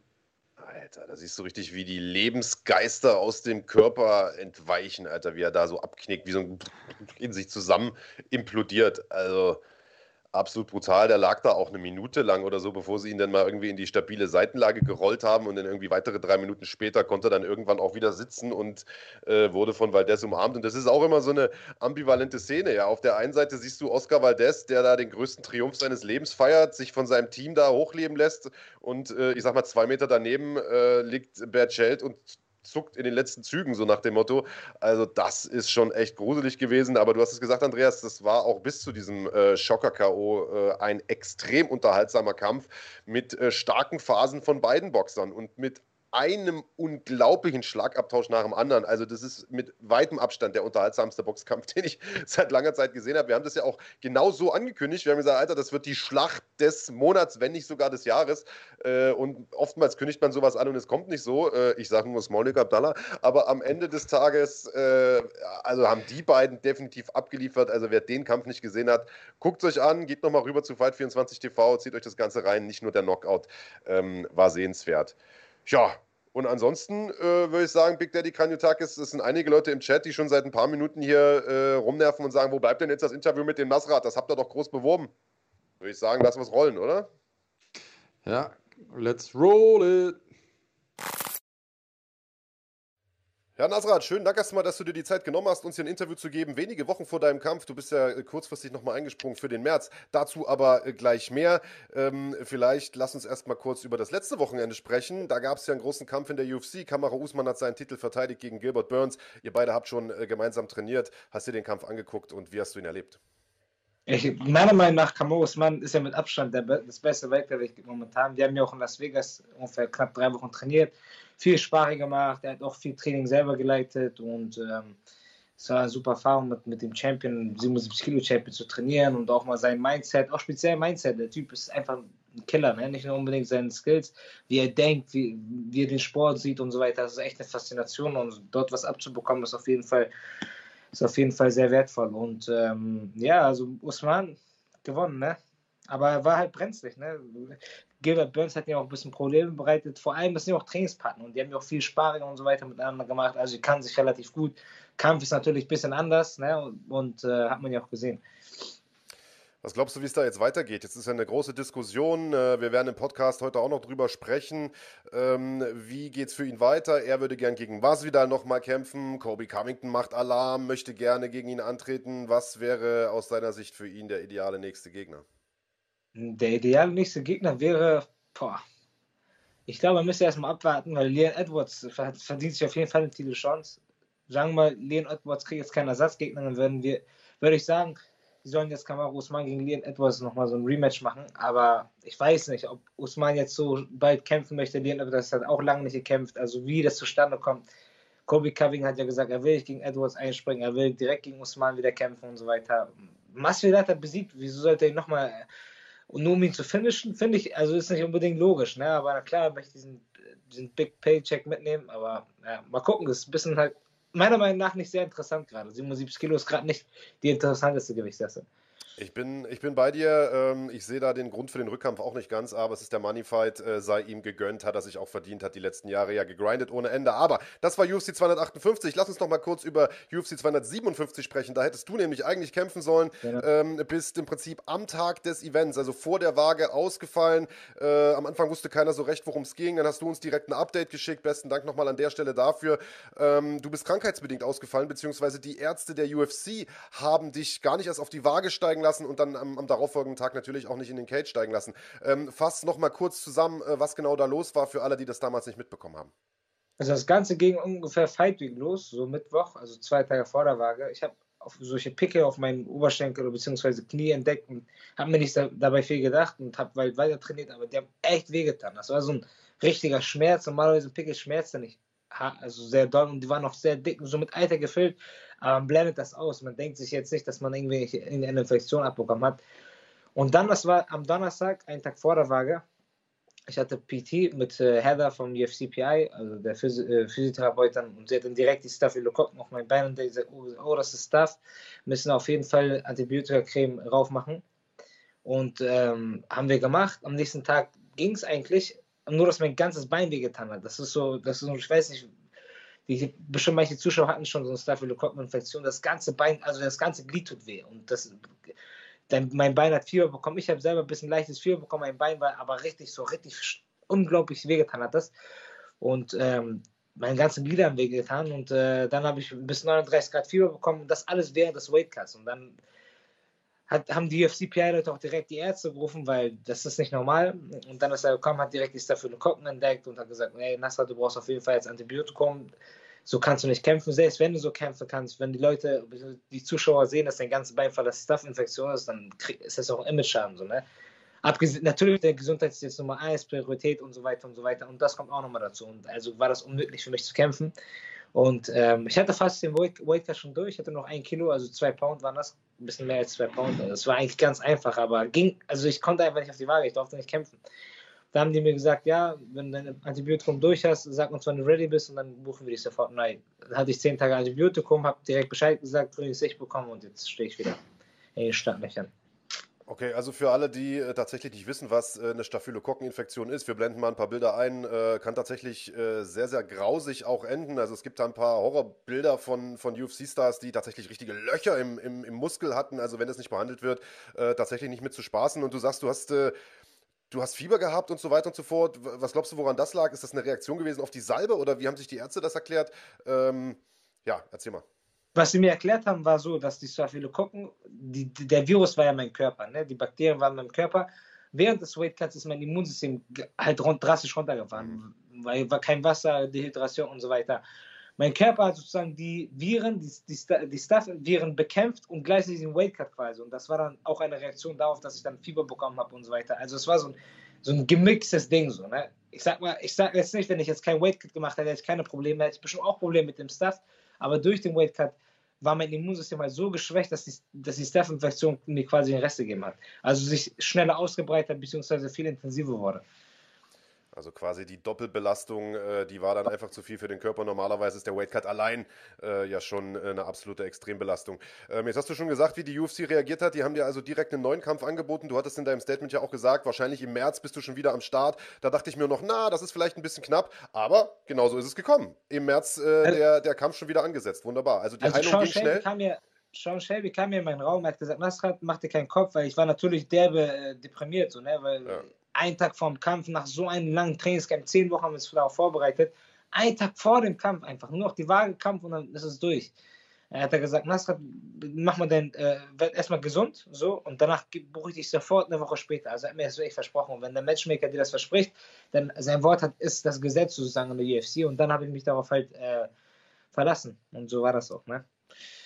Ja, also ich meine, ich kann mir nur vorstellen, wie äh, extrem niederschlagend das oder niederschmetternd das für dich auch sein muss, zumal man ja äh, bedenken muss, das ist ja schon das zweite Mal, dass dir das passiert ist. Ich kann mich erinnern, dass du damals, ich glaube, gegen Nathan Arimani äh, auch kurz vorm Kampf äh, diese Geschichte mit dem Auge hattest. Äh, wieder Weightcut, wieder Trainingscamp und so weiter und so fort, wieder eine komplette Vorbereitung. Wie motiviert man sich dann zu sagen, alles klar, Alter, jetzt muss ich äh, heilen und dann direkt wieder ins nächste Trainingscamp, um direkt wieder loszulegen. Weil ich sag mal, so eine Wettkampfvorbereitung ist ja auch nicht einfach. Äh, da bist du ja eigentlich froh, wenn sie vorbei ist und dann startest du direkt in die nächste, ohne zwischendurch gekämpft zu haben. Also äh, erzähl mal so ein bisschen, was ging dir durch den Kopf und wie hast du das Ganze verarbeitet? Also ich bin fester Überzeugung davon, dass alles, was mir geschieht, aus einem guten Grund passiert. Das heißt, manchmal sieht etwas schlecht im ersten Augenblick aus und im zweiten Augenblick zeigt, sich, äh, zeigt es sich als was Gutes. So. Gegen Net Narimani war das so 45 Minuten vor dem Kampf. Also Weight Cut, Waage, alles durchgehabt. Vor dem Kampf in der Mutterkabine haben wir den Kampf abgesagt. Und ähm, da habe ich die Akisi auf der Maincard in Hamburg bekommen, eine gute Performance hingelegt und so weiter. Also es ist immer ein Up und Down und man muss, es ist nichts Neues für mich so. Ne? Ich bin mit dem Sport aufgewachsen und ich, ich liebe die Sache, ich liebe den Sport. Und ähm, deswegen demotiviert mich so etwas. Natürlich zieht das leicht runter, aber ich weiß, dass schon der nächste Kampf ansteht und der nächste Kampf. Und jetzt kämpfe ich gegen Don Marsch und dann steht der nächste Kampf an. Und deswegen will ich mich nicht zu lange mit Gefühlen von Trauer und äh, Freude zu lange damit befassen, weil das nächste Event und die nächste Erfahrung schon wartet. Du hast gerade äh, gesagt, dass du, oder zumindest kamst du rüber, dass du ein äh, ganz gutes Verhältnis zu Sean Shelby hast, zu dem Matchmaker, äh, der offensichtlich gleich auf dich zugekommen ist, Verständnis gezeigt hat, dir direkt den neuen Kampf auch angeboten hat und so weiter.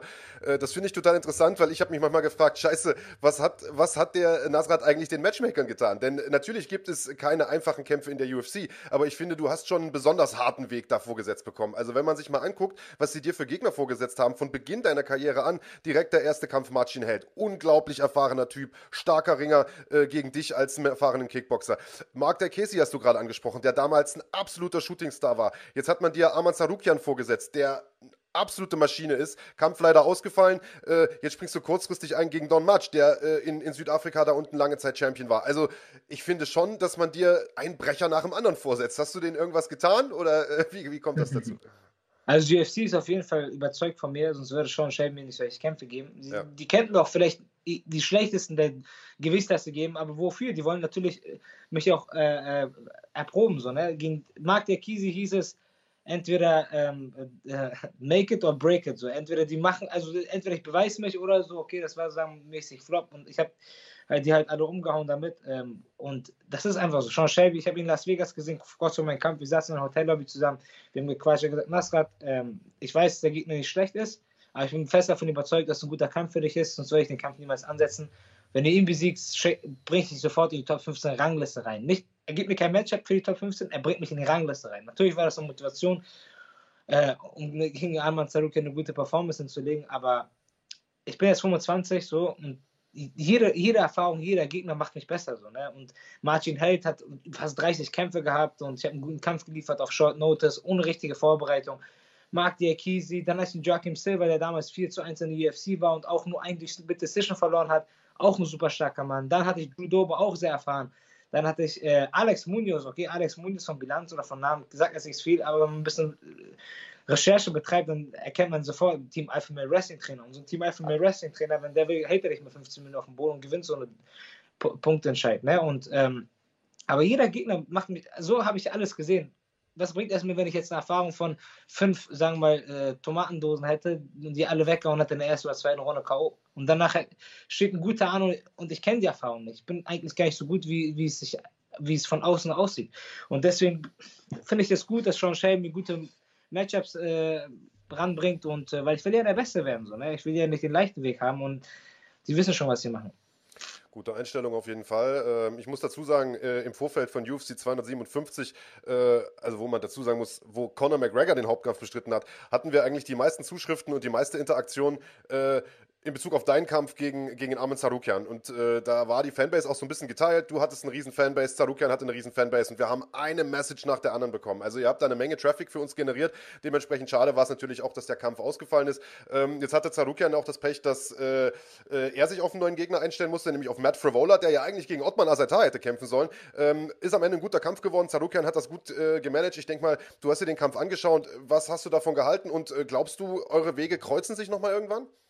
Also auf jeden Fall, wenn wir uns wieder treffen, sei es nicht dieses Jahr, vielleicht nächstes, vielleicht, wenn wir beide schon in der Top 10 oder Top 15 sind, das ist unvermeidbar. Ne? Meiner Meinung nach, er ist kein schlechter Kämpfer, hat einen sicheren Sieg äh, rangebracht, aber ein Matt Frivola, der, ist sofort gescrambled, der, der, war nicht mal vorbereitet auf den Ringer. Und also, ich meiner Meinung nach sind alle gut in der UFC, aber ich trainiere mit den besten Leuten der Welt. Ich war mehr als vorbereitet für Arman. Und er ist selber noch jung, er ist selber noch jung und man sieht an seinem Kampfverhalten, dass er noch sehr, sehr viel zu lernen hat, sehr viel Erfahrung er ist sehr athletisch und talentiert, aber Athletik und Talent bringt dich noch nicht sehr weit. Ne? da fehlt noch die Erfahrung auf jeden Fall. Und ich bin sehr gespannt darauf, jetzt auf unsere Wege, wenn sie auf jeden Fall kreuzen, dieses Jahr oder nächstes Jahr. Ich bin gespannt, auf jeden Fall. Na, wir auf jeden Fall auch. Ähm, jetzt habe ich es gerade schon gesagt, Frivola, wie gesagt, der Gegner auch ausgefallen, war damals ja Ottmann. Äh, der konnte auch nicht kämpfen. Bei dem waren die Gründe alles ein bisschen anders. Ein bisschen mysteriös, es weiß niemand so recht, was ist da genau vorgefallen. Hast du ein bisschen Einblick? Was war in der Tasche? Alle, die ganze gesamte Kampfsportwelt fragt sich, äh, was, was war da los? Weißt du was genaueres? Ich habe keine Ahnung. Bald kommt bestimmt ein Statement, aber ich, ich weiß gar nichts dazu. Ich war beschäftigt, mein Weight ja. und Absage naja, jetzt hat sich äh, für dich aber zumindest äh, gelohnt, kurz zu warten, denn äh, der Kampf steht jetzt schon wieder an. Ein neuer Kampf. Am 13. März geht es, du hast es gesagt, gegen Don March. Du bist wieder mal kurzfristig eingesprungen. Das scheint so langsam dich ein bisschen durch deine Karriere durchzuziehen. Ähm, ich sag mal, knapp sechs Wochen Vorbereitungszeit ist natürlich nicht viel. Ähm, erzähl mal so ein bisschen, wie ist dein Fitnesszustand, dein Gesundheitszustand? Ich könnte mir vorstellen, mit so einer, mit so einer Infektion, ähm, das schwächt den Körper ja auch. Kann man vielleicht auch ein, zwei Wochen nicht trainieren. Ähm, ja, ist, reicht, reicht die Vorbereitungszeit aus und äh, wie lange hast du überlegt, ob du den Kampf annimmst oder nicht? Also der, ich habe noch nicht mal nicht mehr überlegt, ob ich den Kampf annehme oder nicht. Der war schon angenommen, nachdem er auf dem Tisch lag. So, Ali hat das gemacht. Weil ich habe ja gesagt, ich möchte, ich brauche nur vier Wochen, weil ich hab, hatte zehn Tage Antibiotikum, Antibiotikum bekommen, dazwischen leicht trainiert, geschwitzt, fit geblieben. Ich hatte, das war ja keine Verletzung, die mich rausgeschmissen hat und die jetzt mich im Training behindert. Ich bin jetzt topfit, gesund und ich glaube sogar, dass die zehn Tage mir sogar ganz gut getan haben, diese kleine Pause zwischen den zwei Trainingscamps. Und weil die letzten das letzte Camp war einfach unglaublich hart. Das waren zehn Wochen von Amerika nach Marokko. Das war ein richtig langes Trainingscamp. Davor war ich auch noch in Las Vegas mit Islam Makachev, um sie, ihm zu helfen in seiner Vorbereitung. Davor noch in Marokko, davor war Munoz. Also das ist ein Trainingscamp nach Trainingscamp und deswegen waren die zehn Tage, haben, haben mir sogar besser getan, als, als hätte ich jetzt noch länger mich vorbereitet. Und äh, ja, vier Wochen, wenn man schon das ganze Jahr über fit ist, reichen vier Wochen eigentlich. Manche Leute trainieren das, das ganze Jahr nicht und erst wenn die einen Kampf haben, müssen die von 0 auf 100 und da reichen natürlich vier Wochen nicht. Aber für mich reichen eigentlich drei bis vier Wochen generell mit der Fight Week. Klingt gut. Ähm, Don March hat äh, direkt als der Kampf angekündigt wurde, ein Bild von euch beiden gepostet äh, mit äh, dem Kommentar drunter, dass er fest mit einem Bonus rechnet. Jetzt weiß ich nicht mit was für einem Bonus. Ich denke mal, er spielt auf Fight of the Night an. Ähm, aber was für einen Kampf erwartest du denn gegen ihn? Also, wie gesagt, alle in der UFC sind gut. Don Match von der Bilanz jetzt nicht überragend. 9 zu 3 zu 1 denkt man sich, hm, ist das vielleicht einfach so ein Aufbaugegner? Nein, ist er nicht. Keiner in der UFC ist ein Aufbaugegner. Und er ist recht keiner, der nur eine 2 zu, also schon eine 2 zu 0 in der UFC hat und dann noch äh, Bonus eingesagt hat. Man findet auch nicht viel über ihn. Ich sag mal so, sein letzter Kampf war vor eineinhalb Jahren, da hat er auch nicht viel gezeigt, so überwiegend gerungen, geklincht, geklebt, so. Und davor war, habe ich, das waren noch zweieinhalb Jahre, Vorher hat er gegen diesen T. Edwards gekämpft, auf derselben Karte, wo ich gegen Guti gekämpft habe. Guter K.O., aber man hat auch bisher noch nicht sehr viel von ihm gesehen. Das waren eher so, sag ich mal, unspektakuläre Performances. Der K.O. war super, ne? Aber da hat man auch nicht viel jetzt von seinen 15 Minuten. Ich sag mal, 15 Minuten ein richtiges AMA, richtiger AMA-Kampf, wo man sieht, wie gut er ist. Ein aktueller, aber auch seine ganzen YouTube-Videos und so. Jemand kann sich einfach verbessern. Von drei, vier Monaten einen guten Camp kann man sich schon direkt verbessern. Und deswegen schätze ich mich, also stelle ich mich auf den besten Don Match oder den besten Gegner vor, den ich jetzt vor mir habe. Ne?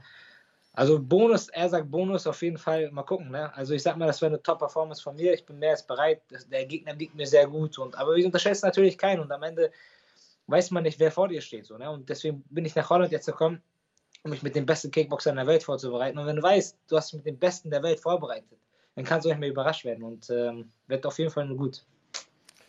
Ja, also es ist ja, es gibt ja verschiedene Arten von Bonus, ne? Ist ja immer die Frage, ob ihr beide einen bekommt, ob nur einer von beiden einen bekommt ja. und so weiter. Äh, werden wir mal sehen. Ja, und du sagst es, Don March, man kann sich natürlich immer weiterentwickeln. Der hat angefangen als relativ guter Bodenkämpfer. Du sagst es, viel gerungen, viel gegrappelt. In der letzten Zeit äh, hat er auch angefangen, äh, die Leute umzuhauen. Äh, glaubst du, dass er sich das traut, mit dir tatsächlich zu striken? Ich meine, du warst schon immer ein hervorragender Kickboxer. Jetzt bist du noch in Holland. Äh, ich sag mal, schärfst die Klingen noch mehr. Ähm, was glaubst du, wie, wie wird der Kampf ablaufen? Das weiß man halt nie. Manchmal erwartet man, oh, das, eigentlich ist der Don Match, soweit, soweit ich weiß, eigentlich Kickboxer, halt, also Muay Thai-Kämpfer, hat in Thailand viel gekämpft, wo er sogar noch relativ jung war. Das ist, glaube ich, sein Background, aber man weiß nie. Ich dachte auch, es ist ein Kickboxer und dann hat man sich seinen letzten Kampf angeguckt, da hat er nur 20 Schläge in 15 Minuten gelandet und nur gerungen. Weiß man nicht, was sein Gameplan wird auf jeden Fall sein. Äh, er sagt vielleicht Bonus und Fight of the Night und so weiter. Im Endeffekt denke ich, wird er reinkommen um, um ein sichere, eine sichere Performance hinzulegen. Und ob er das schafft, das werden wir auf jeden Fall sehen. Ich bin auf jeden Fall bereit für alles. So, ob er, ich denke nicht, dass er mit mir im Stand bleiben wird. Spätestens nach der ersten, zweiten Minute, nach ein paar Kombinationen, wird er sich vielleicht unwohl fühlen. Man weiß ja nie, ein Kampf ist ein Kampf. Ich rutsche aus, er rutscht aus, so, ne? keine Ahnung, alles kann passieren. Auf jeden Fall weiß ich, dass ähm, mein Ziel einfach eine gute, kalkulierte, ruhige, geduldige Performance ist und das wird auf jeden Fall für den Sieg reichen. Man weiß, dass du dich in der Vergangenheit immer mal wieder in Montreal vorbereitet hast. Das ist jetzt natürlich nicht ganz so einfach. Reisebeschränkungen und so weiter und so fort. Ähm, erzähl mal, wo bist du jetzt? Du hast gerade gesagt, du bist in Holland. Wo genau bereitest du dich vor? Wie lange bist du schon dort? Ähm, berichte mal ein bisschen. Leider ist Montreal im kompletten, kompletten Lockdown seit letztes Jahr März. Deswegen konnten wir leider nicht seit über einem Jahr nicht mehr dahin. Firas Sahabi ist äh, jetzt nach Marokko gekommen vor kurzem. Da haben wir uns zwei Wochen vor dem Kampf gegen Zarukian vorbereitet.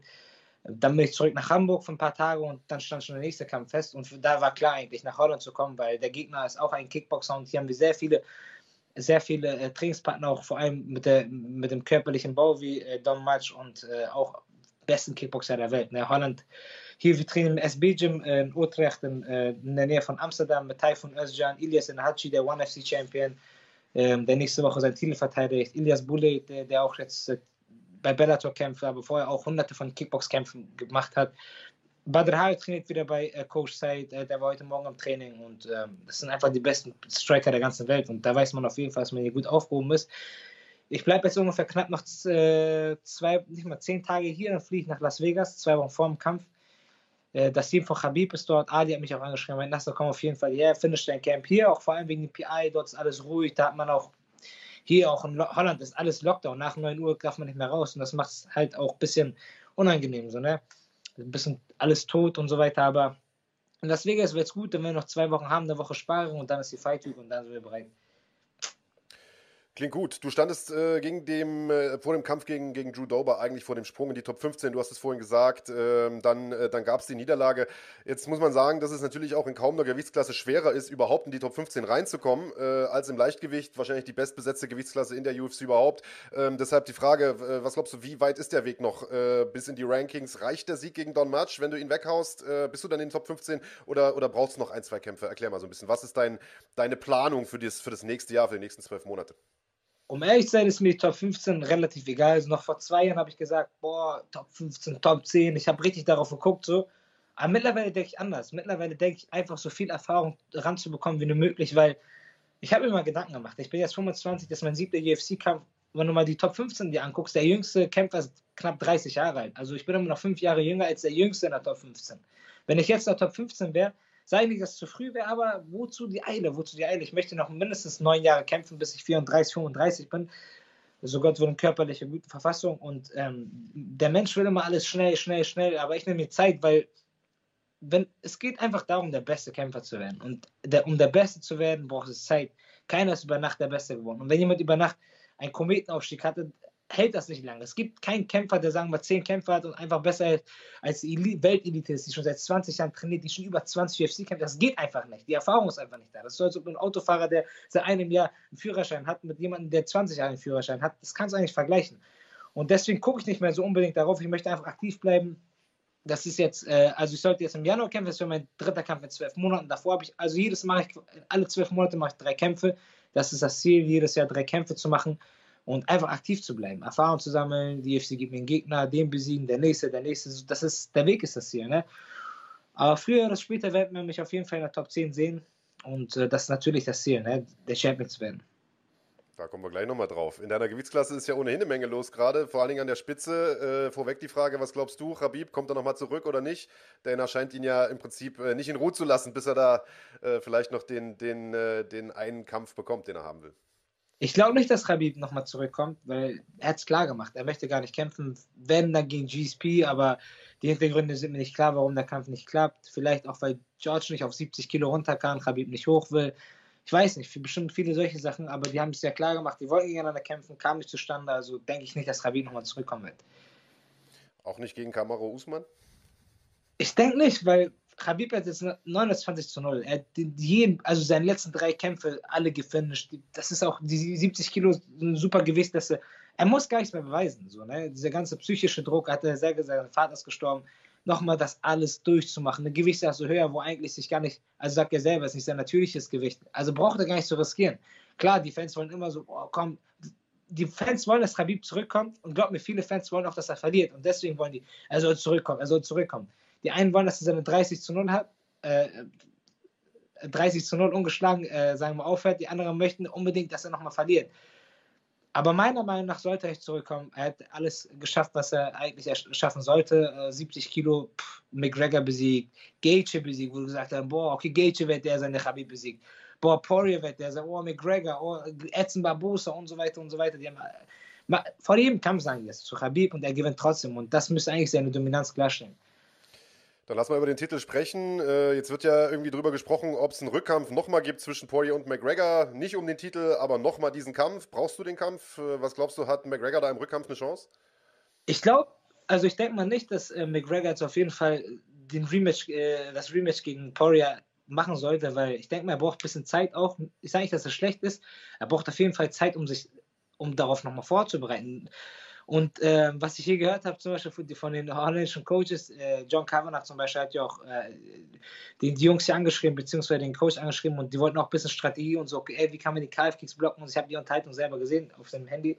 Also ist ja eine gute Sache. Also die versuchen sich wirklich Gedanken zu machen, wie McGregor, sagen wir mal, die Calf-Kicks das nächste Mal ausweichen kann, beziehungsweise blocken kann. Also sie wollen auf jeden Fall schon die Fehler beheben, aber ich denke mal, solche Fehler, so sagen wir KF-Kicks, so spezielle Deckungsfehler, die brauchen ein bisschen Zeit. Jetzt schnell, und angenommen, er kämpft gegen Poirier und verliert nochmal, dann ist seine Karriere, boah, dann hat es einen Riesenschaden. Ne? Und so könnte es gibt ja noch viele andere, gegen die er kämpfen kann, vielleicht den besiegen und den Poirier-Kampf noch größer machen. Vielleicht ist Poirier bis dahin Champion, da vielleicht um den Titel. Ich denke mal, das wäre eine klügere Entscheidung, aber im Endeffekt wissen die ja schon sowieso, was sie machen. Okay, dann äh, sind wir auch gleich durch. Äh, Nasrat, äh, zwei Fragen habe ich noch. Wer sollte denn deiner Meinung nach um den Titel kämpfen im Leichtgewicht? Es gibt ja einige äh, Kandidaten, die da gerade äh, in Frage kommen würden. Meiner Meinung nach müssen das äh, Charles Oliveira und Justin Gaethje sein. Gaethje, nicht, nicht Poirier? Ah, po achso, nee, ich habe Poirier komplett vergessen. Ich, ich meine Charles Oliveira und Poirier. Okay, ja, Natürlich, auf jeden Fall. Gaethje bräuchte, denke, ich, denke ich mal, noch einen Kampf, so. Ja. Aber auf jeden Fall Poirier und äh, Oliveira nach den letzten Performances. Oliveira kann man noch ein bisschen diskutieren, oh, okay, der, okay, aber nach so einer Performance wie gegen Ferguson, weil wenn man bei seiner, er hat eine 6 oder 7 Fight Winning Streak, aber gegen wen hat er gekämpft? Er hat jetzt gegen äh, Ferguson gekämpft, gegen wen hat er vorher gekämpft? Kevin Lee. Kevin Lee, okay, Kevin Lee ist jetzt auch nicht mehr der Kevin Lee wie von früher, so, aber und Ferguson war auch nicht mehr der Ferguson von früher. Wäre, hätte er seine 12 Fight Winning Streak gebrochen, dann hätte man sagen können, sofort Titelkampf, so, ne? wie Gage es damals gemacht hat. Ja. Aber es gibt halt keinen anderen, der, sagen wir mal, so, so interessant gerade ist, wo man sagen müsste, boah, der müsste auf jeden Fall jetzt gegen Poirier kämpfen. Guck mal, Poirier hat schon Dan Hooker besiegt. Ich finde, Chandler verdient keine Titelchance nach einem Sieg. Ähm, Gage hat schon gegen Poirier gekämpft. Also auf jeden Fall Oliveira wäre wär gegen äh, ähm, Poirier war auf jeden Fall interessant. Okay, und dann letzte Frage, wann kämpfst du um den Titel? Das weiß nur Gott. Also ich mein, ich habe dir ja schon gesagt, mein Ziel ist einfach drei Kämpfe pro Jahr zu machen, der Beste zu werden, weil was, wenn ich mir jetzt sagen mal ein Datum ausmale oder ein Jahr ausmale, was bringt mir das so? Ne? Ich will einfach bereit sein für diesen Tag, wenn ich in der Top 10 oder wenn ich im Titel, so wie alle Kämpfer. Khabib ist schon seit neun Jahren in der UFC, er war bis vor drei Jahren noch komplett vom Erdboden verschluckt. Aber er hat gearbeitet, er wurde besser, er wurde so dominant. Das ist einfach, äh, jeder will heutzutage schnell Champion werden oder redet von schnell Champion werden wollen. Aber guck dir mal Poirier an, wie vielen Jahren ist er in der UFC? guck dir mal alle von A bis Z, ne? Ja. Die Top-Level-Leute sind alle schon länger in der UFC. Und äh, das, das hat auch einen Grund, warum die schon lange in der UFC sind, weil die alle Erfahrung brauchen, Kampferfahrung, Training, das Training im guten Team macht sich besser. Und äh, ich bin auf jeden Fall gespannt, ne? Nasrat, du sammelst deine nächste Wettkampferfahrung in der Nacht auf den 14. März gegen Don March. Äh, das Ganze gibt es zu sehen auf The Zone. Link dazu seht ihr hier unten in der Videobeschreibung. Ich danke dir auf jeden Fall, dass du dir hier so kurz vorm Kampf in der Wettkampfvorbereitung in Holland nochmal Zeit genommen hast für ein Interview. Besten Dank, gute Vorbereitung weiterhin, bleib verletzungsfrei und äh, viel Erfolg im März. Danke, mein Lieber.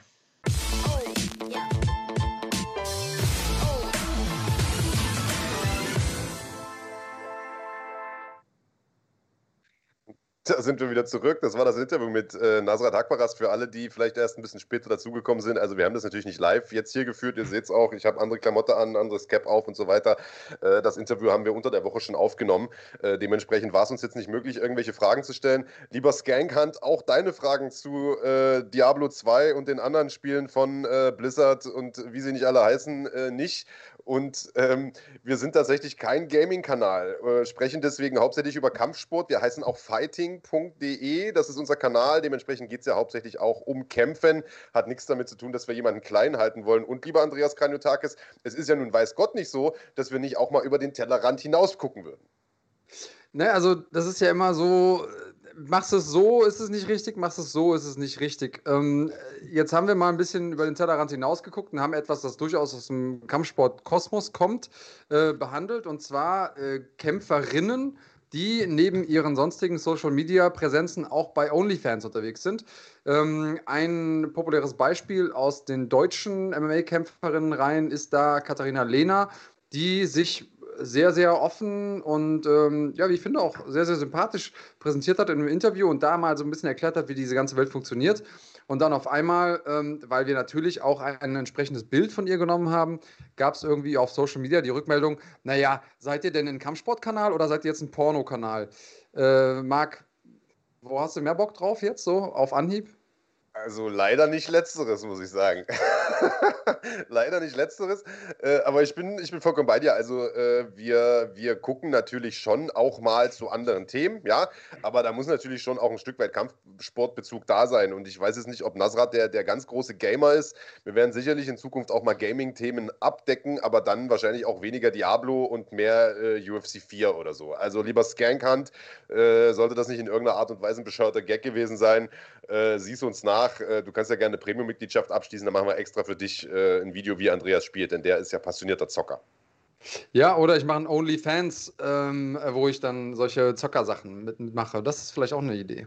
Ähm, wenn ihr es noch nicht gesehen habt, das Interview mit äh, Katharina ist auf unserem Kanal. Lohnt sich auf jeden Fall reinzugucken. Ich habe auch ein paar Sachen gelernt.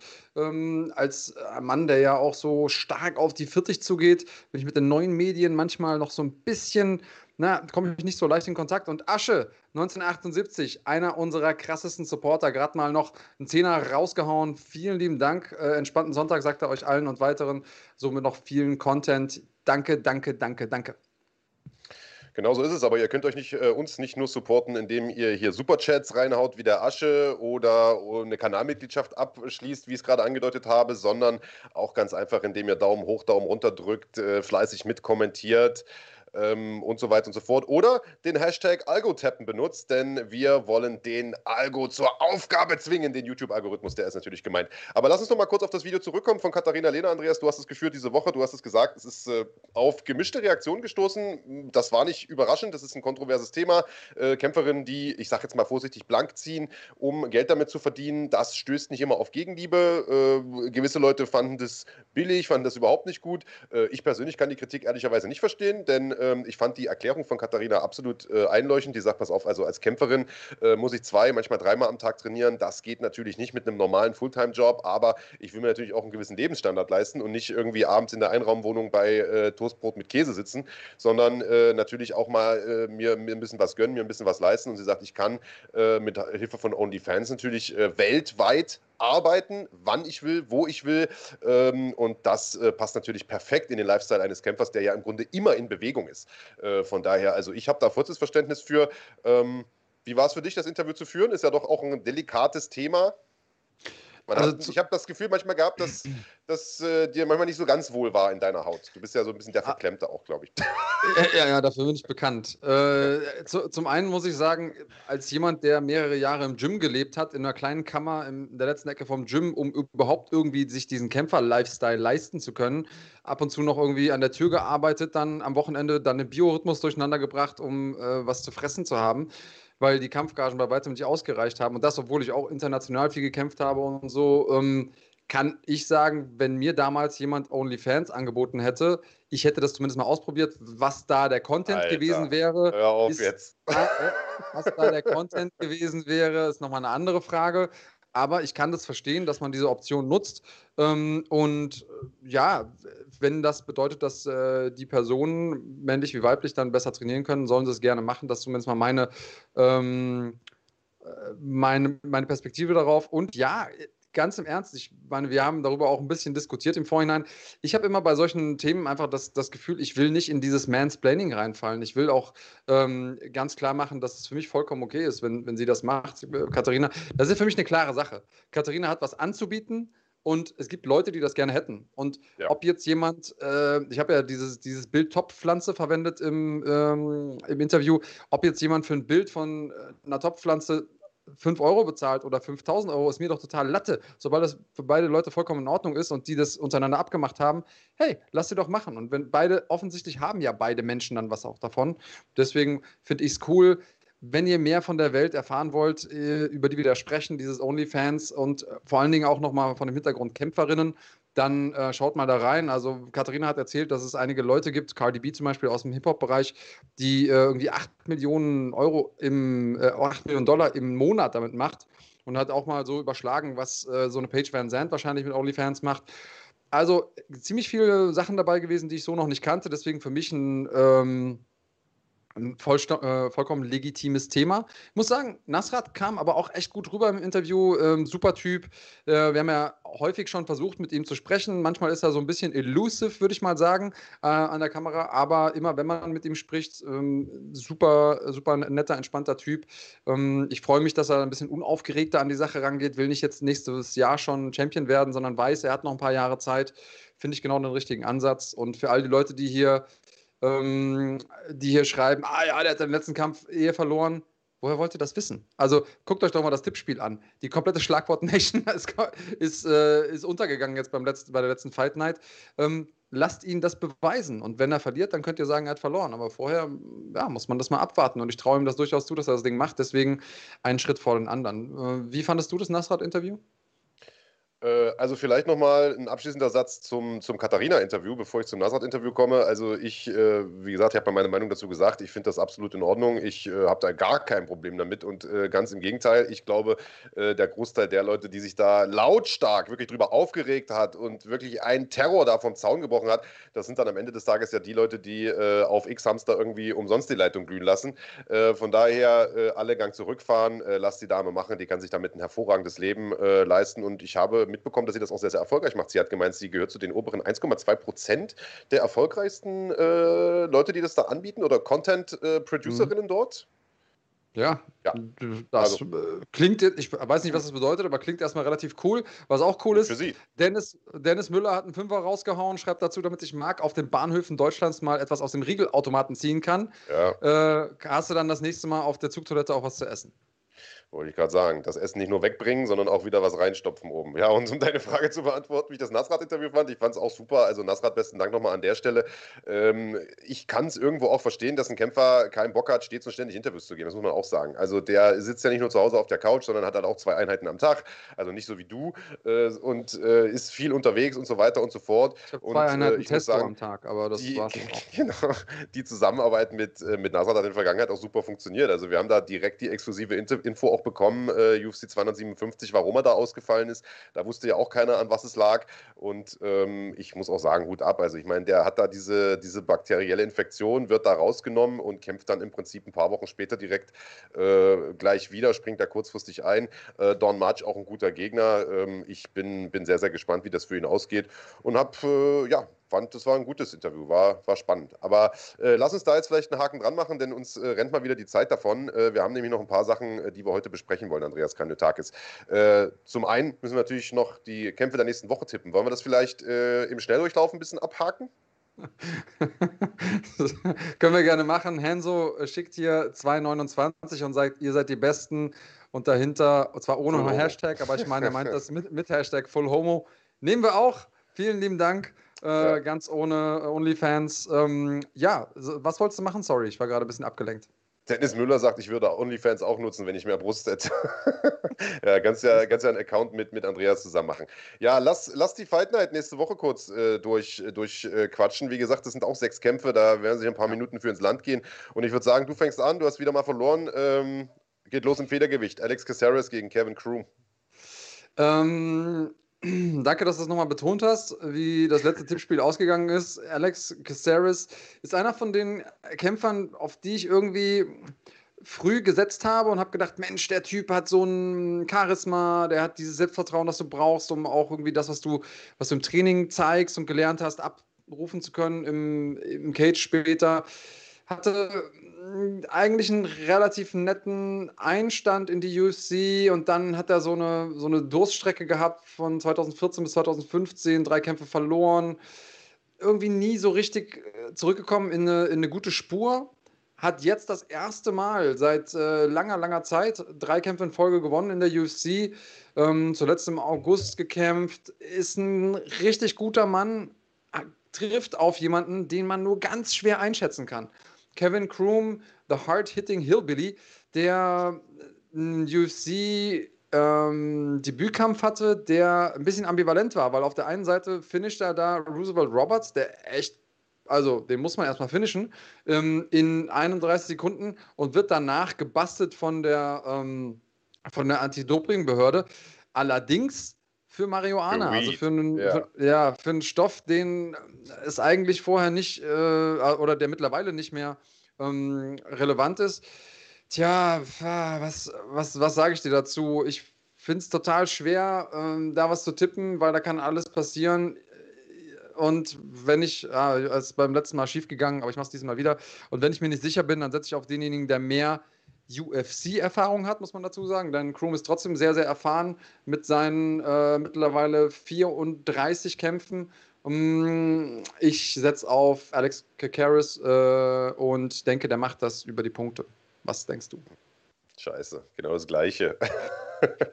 also Kroom ist wirklich ein guter Typ, man. Der hat den Roberts da auseinandergenommen, kurzfristig auch eingesprungen, muss man sagen. Hat ihn da ja. mit einer Guillotine abgewürgt nach einer halben Minute und hat äh, in der Vergangenheit auch Siege geholt, unter anderem gegen Derek Minner, der äh, ja letzte Nacht einen guten Kampf gemacht hat und gegen äh, Crazy Horse Charles Bennett, den äh, Pride-Fans noch kennen von früher.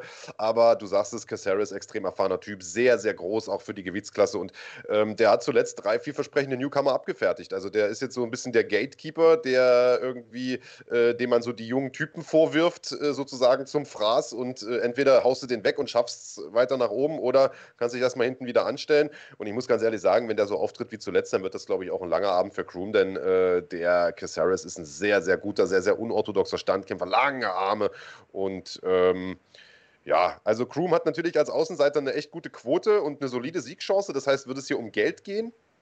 Wäre das hier eine Geldwette, dann würde ich auf jeden Fall auf den setzen, tut es aber nicht und deswegen äh, tippe ich auch auf den Favoriten und sage Chris Harris nach Punkten. Im Übrigen äh, gibt es heute noch einen Kampf auf der Card, bei dem äh, der Außenseiter eine echt interessante Quote hat und gute Siegschancen. Das heißt, vielleicht überlegen wir uns mal, und das ist vielleicht auch äh, eine Idee äh, für euch, liebe Schlagwort Nation, äh, für die nächste Tippspielsaison ein bisschen anderes Modus operandi, was die Punktevergabe angeht. Ich glaube, es wäre vielleicht ganz spannend, wenn wir sagen würden, die Außenseiter in einem Kampf, wenn man auf die tippt und liegt richtig, bekommt man mehr Punkte Punkte vielleicht doppelt so viele mhm. oder sowas. Weißt du? Weil das, äh, ja. äh, also erstens mal hat man dann einen Anreiz, Außenseiter zu tippen und nicht, wenn man vorn liegt, irgendwie immer nur äh, sozusagen äh, die Favoriten, wobei das eh nicht viel bringt, wie wir äh, letzte Nacht gemerkt haben. Und, ähm, und äh, also, und es ist natürlich auch, wenn man weit hinten liegt, kann man so natürlich nochmal schneller aufholen, indem man Risiko geht und so weiter. Und kann man mal Dog Money setzen, wie die Amerikaner sagen, also auf die Außenseiter. ihr könnt euch ja mal überlegen, ob ihr da irgendein Punktesystem euch entwickeln könnt für uns, liebe Schlagwort Nation. Ich bin in Mathematik super schlecht schlecht. Also bei mir geht das mit Sicherheit nach hinten los. Aber wenn euch was einfällt, gern mal schreiben. Äh, wenn wir euer System übernehmen, dann gibt es auch eine Planet Eater Jacke von Andreas. Nee, nee, nee, nee, nee. Wenn, wenn du was zusicherst, dann musst du das selber zusichern. Nicht hier jetzt so ein, so ein Kram, bitte. Äh, ja, okay. Äh, nächster, nächster Fight, nächster Tipp. Du wolltest hier durchgaloppieren. Jetzt hältst du dich hier wieder ewig schon drei Tage auf. Ja, Entschuldigung, dass ich einen Verbesserungsvorschlag hatte. Äh, ich würde mal weitermachen. Bantamgewicht. Pedro ja, Munoz gegen Jimmy Rivera. Beide kennen sich schon. 2015 schon mal gegeneinander gekämpft. Rivera damals geteilt nach Punkten gewonnen. Rückkampf war für Januar geplant damals aus unerfindlichen Gründen irgendwie, glaube ich, ein oder zwei Tage vorher dann gestrichen. Äh, dann zum zweiten Mal, also der zweite Termin auch gestrichen, dann wegen Covid bei irgendeinem im Team, man weiß bis heute nicht bei wem. Äh, und äh, jetzt findet der Kampf dann aber endlich statt. Also was lange wird, wird endlich gut. Rückkampf sozusagen nach sechs Jahren. Äh, beide haben im Bantamgewicht gute Leute geschlagen. Äh, gegen gute Leute wie äh, Aljo, aber zum Beispiel Aljamain Sterling, aber verkackt. Ähm, Munoz musste zuletzt ein knappes Ding gegen Frankie Edgar abgeben im August und äh, ich glaube, er wird sich auch mit Rivera äh, schwer tun. Der hat zuletzt Cody Stammen nach Punkten geschlagen. Äh, davor zwar von vier Kämpfen nur einen gewonnen, aber eben Piotr Jan, Aljamain Sterling und Manu Moraes vor der Brust gehabt. Das ist schon, ich sag mal, die Creme de la Creme der Gewichtsklasse. Davor hat der 20 Siege in Folge geholt. Für mich einer der besten Bantamgewichter der Welt. Flinker Striker, schwer zu greifen und ich denke mal, Munoz wird versuchen, das Ding irgendwie auf die Matte zu bringen, wird es aber nicht schaffen und tippe deshalb Rivera nach Punkten. Was soll ich sagen? Ist mein Tipp. Kannst du Kahn fragen. Wir haben unsere Tipps vorher natürlich wieder abgeschickt. Äh, ja. Ich finde den Kampf sehr, sehr schwer anders zu tippen. Ähm, einfach weil du es gesagt hast, wie, ähm, Rivera wird nur von dem Besten der Besten geschlagen. Ja. Ich glaube, dass Munoz einer der Besten ist, aber vielleicht noch nicht zu den Besten der Besten gehört. Und äh, deswegen kann ich es nur so tippen, aber es kann alles passieren. Aber mein, ähm, mein nachhaltiger Tipp muss auf jeden Fall auch der sein. Jimmy Rivera. Ja. Ja. Ähm, wen, also ich bin auf der, auf der Fightcard, die die UFC auf ihrer Seite hat, ähm, kommt als nächstes Randy Brown gegen Alex Oliveira. Und äh, den Kampf äh, würde ich gerne ähm, relativ klar und, und schnell machen. Ich äh, hoffe ja, dass äh, Oliveira gewinnt, weil er einfach im letzten Kampf von Peter Sobota Peter geschlagen hat. Und ähm, je besser er jetzt performt, desto besser lässt es Peter aus aussehen. Und deswegen hoffe ich, dass er gewinnt. Ähm, ich kann mir gut vorstellen, dass er das auch macht. Äh, und ich denke, dass er es über TKO macht. Zumindest ist das meine Hoffnung. Ähm, wie siehst du es? Okay, dann haben wir wenigstens mal einen unterschiedlichen Tipp. Äh, Browns UFC-Niederlage äh, gegen Vicente Luque und Nico Price und Belal Mohammed, äh, die sehen rückblickend irgendwie gar nicht mehr so schlimm aus, wenn man sieht, was die Leute heutzutage so treiben. Äh, wie gesagt, Belal Mohammed kämpft ja nun gegen Leon Edwards, da werden wir gleich nochmal drauf kommen. Und er hat Siege geholt gegen Wally Alves, Brian Barberina und solche Leute. Und klar, Oliveira ist ein kräftiger Typ, ein aggressiver Typ, aber der macht irgendwie auch immer das Gleiche, hat man das Gefühl, sucht den K.O. Komischerweise hat er das gegen äh, Peter irgendwie nicht gemacht. Also da hat er irgendwie anders gekämpft. Ähm, aber ich glaube, der wird äh, wieder ins alte Muster zurückverfallen und ich denke, der wird gegen diesen also diesen wirklich langen äh, Brown, wir sehen da drüben mal den, den Unterschied auch in den Körpertypen von beiden, äh, echt Probleme haben, äh, da ranzukommen und seine, seine Bomben zu landen. Ich denke, Brown wird den in Clinch zwingen, ein paar Knie reinhauen und den dann irgendwann auf die Matte bringen und dort entweder per TKO oder Submission stoppen und ich sage Brown nach Submission. Ist ein bisschen äh, ins Blaue geschossen, aber ja, mal gucken. Äh, Im Übrigen, bevor wir weitermachen, ganz kurz: äh, Dennis äh, Müller ist ja seit heute Supportmitglied und fragt, wo er tippen kann. Also nicht hier im Chat, äh, Dennis, sondern ähm, alle Mitglieder bekommen dann eine Mail, sobald äh, sozusagen das neue Formular äh, fürs Tippspiel online ist. Und das ist entweder jetzt schon rausgegangen oder geht heute noch raus. Ja, also du wirst informiert. Wir melden uns bei dir sozusagen. Und Nerdfall Feuerwehr, danke für 2,29 und für deinen Support. Daumen hoch auch von mir an der Stelle. Okay, ihr bekommt keine Mail, höre ich gerade. Aber ich bekomme Mails, Kahn. Ich, weil der mir gerade auf irgend... Na, ist auch egal. Äh, auf jeden Fall kannst du dann tippen. Im Mitgliederbereich steht der Link. Ähm, jo, Big Daddy, du. Montana de la Rosa gegen äh, Mayra Bueno Silva. Äh, ah, großartiger ne? Name. Wie bitte? Oder? Muss ich vorlegen oder du? Äh, du musst vorlegen. Ich, ich, ja, wollte, okay. ich wollte. Aber du hast vollkommen recht. Also Du hast recht. Ja, Montana de la Rosa und Mayra Bueno Silva. Also, das ist, äh, klingt ja wie eine spanische Sommernacht. Ich äh, finde es ja auch toll, wenn, wenn aggressive GrapplerInnen aufeinandertreffen. Also, äh, regelkonform gegendert hier auch. Äh, wir hatten das ja letzte Nacht mit Derek Minner und äh, Charles Rosa. Äh, nächste Woche gibt es wieder so ein GrapplerInnen-Duell zwischen diesen beiden Damen. Beide haben wirklich ein breites Arsenal an Submissions. Äh, Silver ist bei den Buchmachern die leichte Favoritin.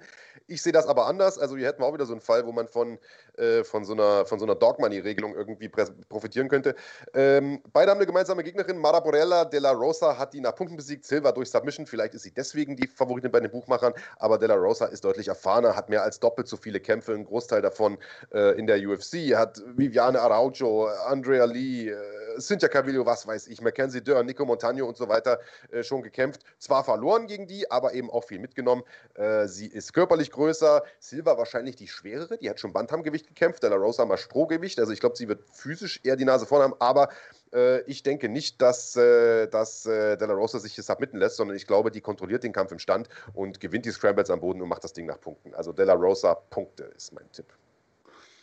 Ah, ich sehe es fast genauso wie du, nur ist für mich De La Rosa die ähm, Favoritin. Und auch ich habe die, auf die Außenseiterin getippt. Das heißt, ich tippe auf äh, Silver ähm, nach Punkten. Das heißt, auch da haben wir Unterschiede, Möglichkeit, irgendwie zwei Punkte gegenüber dem Gegner zu sammeln. Ähm, ich weiß nicht wieso. Ich habe einfach das Gefühl, sie ist die frischere, sie bringt mehr äh, neuen Wind in den Kampf und ähm, denke, dass sie Dalla Rosa so das Leben schwer machen kann.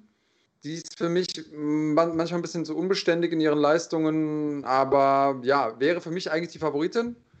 Ich habe einfach nur irgendwie so ein Gefühl. Keine Ahnung, wie ich das anders sagen soll. Also bei den Buchmachern ist tatsächlich Silva die Favoritin, ne? Weil du okay, sagst, ja. Für dich De La ja, Rosa. bei aber mir, bei mir wäre Silva. Silva tippst du. Okay, da sehe ich es gerade. Genau. Cool, äh, dann leg mal vor, Co-Main-Event. Äh, Event ist ein richtig interessanter im Light Heavyweight Nikita Krylov gegen Magomed Ankalaev. Ähm, wahnsinnige, gefährliche Gegner, die ich pff, gar nicht gegenüberstehen haben möchte im Octagon, muss ich sagen. Ähm, Krylov ist jemand, der ähm, in die UFC kam und alle schon gesagt haben, oh, oh, der wird aufräumen. Hat er auch ganz gut gemacht, muss ich sagen. Er hat ein paar sehr gute äh, Siege eingefahren, hatte mit den, mit den Hauern da draußen so ein paar Probleme. Wladimir äh, äh, Mischenko hat ihn außerhalb der UFC mal besiegt. OSP hat ihn innerhalb der UFC besiegt. So ein bisschen Submission anfällig hier und da gewesen. Äh, Sirkonov hat ihn submitted, Blachowicz hat ihn submitted, aber ansonsten hat der auch ein paar echt üble Typen weggehauen. Ähm, also K.O.-gefährlicher äh, Kollege. Hm, auf der anderen Seite haben wir Magomed Ankalaev, der einen Kampf verloren hat und 14 gewonnen und von den verlorenen, oder der eine verlorene Kampf ist gegen Paul Craig gewesen in 4,59 der letzten Runde. Also da war er einfach schon äh, im, im Kopf, glaube ich, in der Kabine und hat da ausgecheckt und dann ist er dann noch irgendwie in den Triangle reingeraten.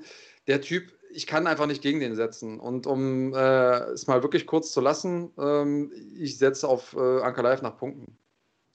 Ich sage Anka Live, TKO und äh, auch hier ist wieder äh, Krylov, glaube ich, 1 zu 3 Außenseiter oder sowas, aber hat durchaus Siegchancen. Also ist auf keinen ja. Fall chancenlos. Hätten wir jetzt hier so eine Außenseiterregelung, dann hätte ich sogar auf den gesetzt. Aber so äh, bringt das mir nicht viel und ich setze natürlich auf den Favoriten Anka Live. Der ist, wie du schon sagst, im Prinzip ungeschlagen. Das eine Ding gegen Paul Craig, äh, das passiert ihm, glaube ich, nicht nochmal. Äh, den Kampf hat er ja nach Strich und Faden dominiert vorher.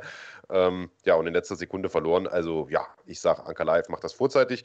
Und leg mal vor, für den äh, letzten Kampf. Wieder ein Schwergewichtshauptkampf, wieder zwei absolute Giganten, äh, die da aufeinandertreffen. Äh, und äh, mit einer sensationellen Bilanz auch. Äh, Jasinho Rosenstrauk äh, gegen Cyril Gane. Beide ähm, mit europäischen Wurzeln, das finde ich sehr, sehr spannend, finde ich gut. Und beide mit massig Kickbox-Erfahrung. Das heißt, man äh, hofft natürlich jetzt drauf, dass die beiden das richtig knallen lassen. Äh, die UFC hofft das sicherlich auch. Rosenstrauk nur einmal verloren, und zwar gegen Francis Ngannou. bisher aber auch stets wirklich starke also Gegner gehabt, die aus irgendeinem Grund mit ihm striken wollten. Aber, und ich glaube ehrlicherweise, dass das der Garnet nicht tun wird. Also äh, ich sag mal so Leute wie JDS oder Arlovski, die konnte einfach im Stand überrollen, äh, der Rosenstrauk. Ähm, gegen Overeem zum Beispiel sah er schon, schon gar nicht mehr so gut aus, bevor äh, er den da irgendwie in der letzten Runde umgehauen hat. Und ich glaube, gegen Garnet wird das ganz ähnlich sein. Der wird, glaube ich, draußen bleiben, die Distanz so ein bisschen kontrollieren, äh, viel punkten und so weiter. Und äh, irgendwann, äh, glaube ich, holt er den Rosenstrauk auch mal runter und, äh, und entweder gewinnt er dadurch durch TKO oder durch Submission. Und ich tippe auf Submission. Okay. Ähm, ich tippe auch auf äh, Garnet tatsächlich. Ich äh, halte viel von ihm. Ich glaube, dass er noch Großes schaffen kann. Und äh, ich glaube, dass er das Ding gewinnt. Ich glaube, dass er es durch TKO macht. Ich ähm, kann mir aber in dem Kampf auch alles vorstellen. Kann auch sein, dass er seine erste Niederlage bekommt und äh, Rosenstrauk ihn umlegt. Ähm, tja, es bleibt spannend. Dann hoffen wir mal, dass alle KämpferInnen da richtig abliefern äh, nächste, nächste Woche. Mit besten Grüßen an Dennis Kütschük. Äh, glaub mir, Dennis, ich bin auch kein Freund von der Scheiße. Äh, ich mache das, mach das nur aus Spaß. Äh, gut, damit sind die Tipps durch und ein Thema haben wir noch. Wir wollten noch drüber sprechen, was im Weltergewicht abgeht. Wir haben es vorhin kurz erwähnt, Andreas Kranjotakis. Bilal Mohammed äh, ist eingesprungen gegen Leon Edwards, nachdem ja ein Kampf gegen Kobe Covington eigentlich im Gespräch war. Covington aber gesagt hat: Alter, ich bin kein Wohltätigkeitsverein, warum soll ich gegen den kämpfen? Ich habe äh, viel größere Dinge vor. Und auf der anderen Seite war ja eigentlich ein Kampf äh, angedacht zwischen Kamaru Usman und Jorge Mavidal, die beide eigentlich tough coachen sollten. Aber auch das scheint jetzt irgendwie vom Tisch zu sein, oder? Das scheint vom Tisch zu sein. Mm, es war wohl so, dass Masvidal gesagt hat, ich mach's. Und äh, zumindest mal, wenn man den Twitter-Feeds glauben darf. Und äh, Usman dann irgendwann gesagt hat, nö, jetzt bin ich aber irgendwie raus, weil ich bin kein Wohltätigkeitsverein. Was immer das bedeuten soll, klingt für mich so ein bisschen, als hätte äh, der Street Jesus zu viel Geld verlangt.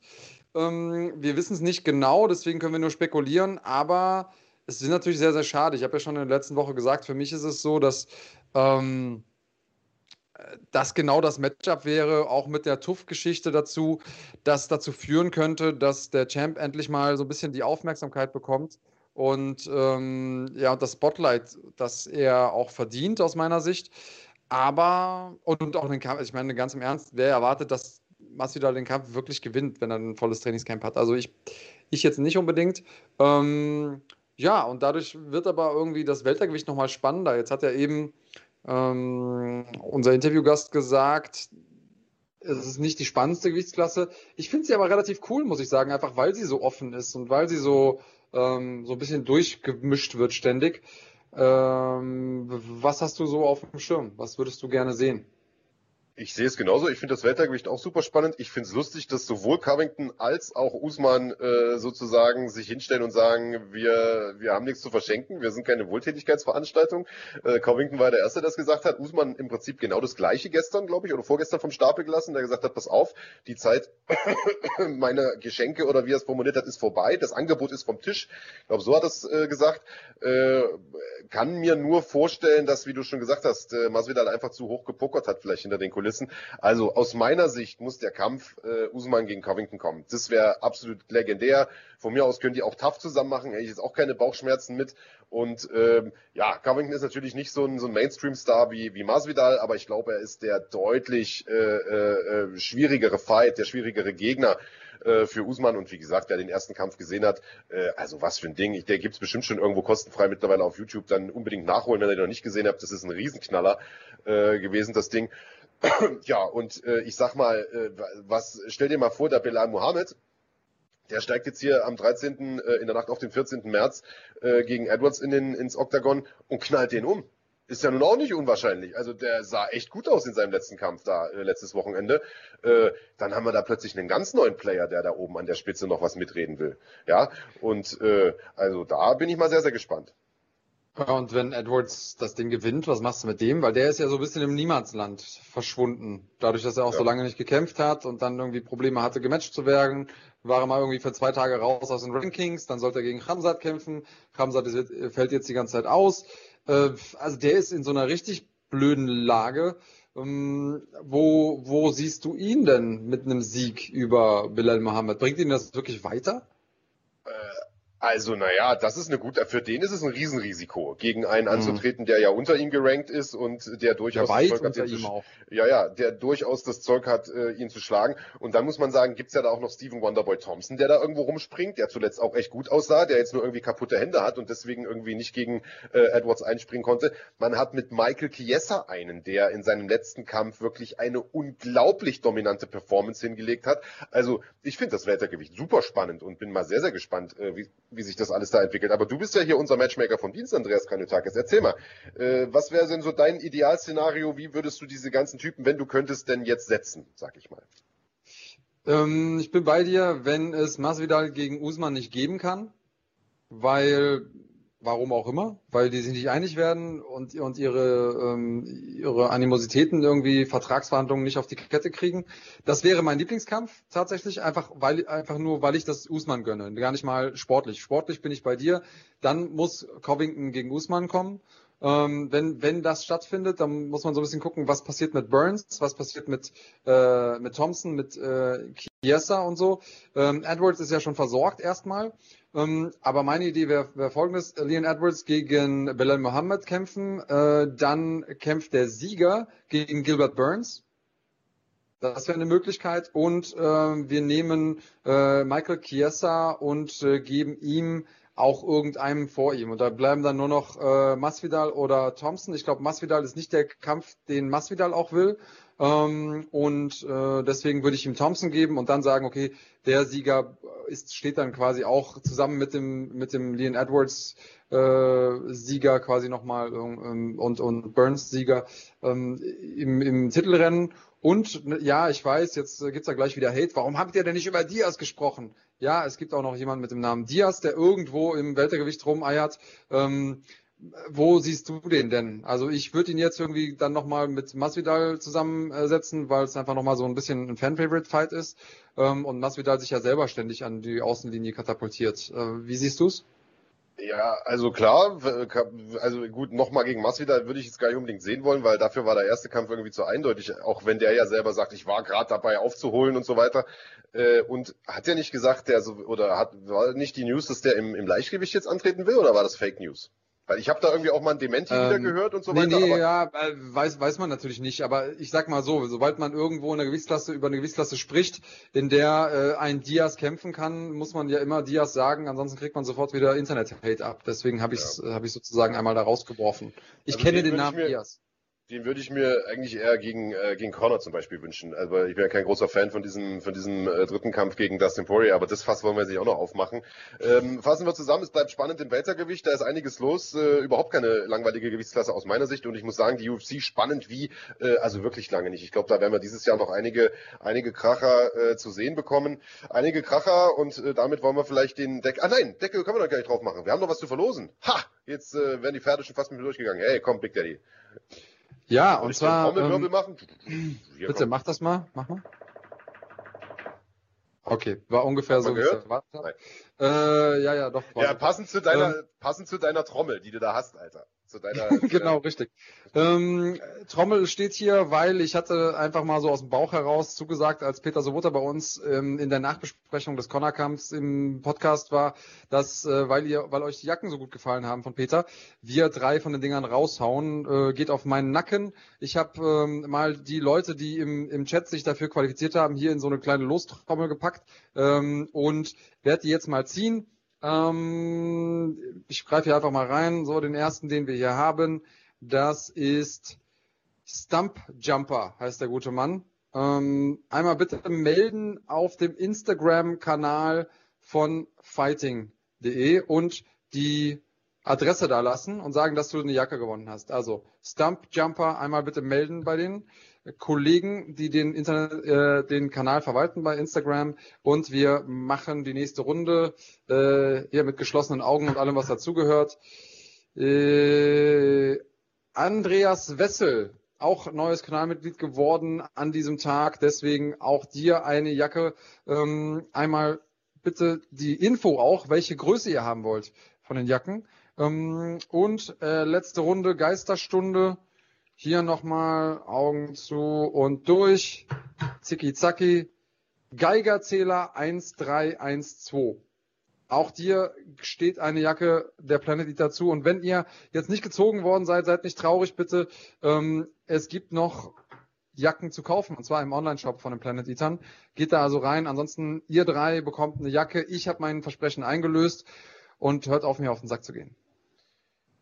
Ähm, woher weißt du denn, dass der Typ, der auf Instagram schreibt, tatsächlich auf YouTube auch Romper Stomper ist oder wie der, wie der Kollege da gerade hieß? Ja, wenn sich mehr als einer meldet, dann muss das irgendwie beweisen.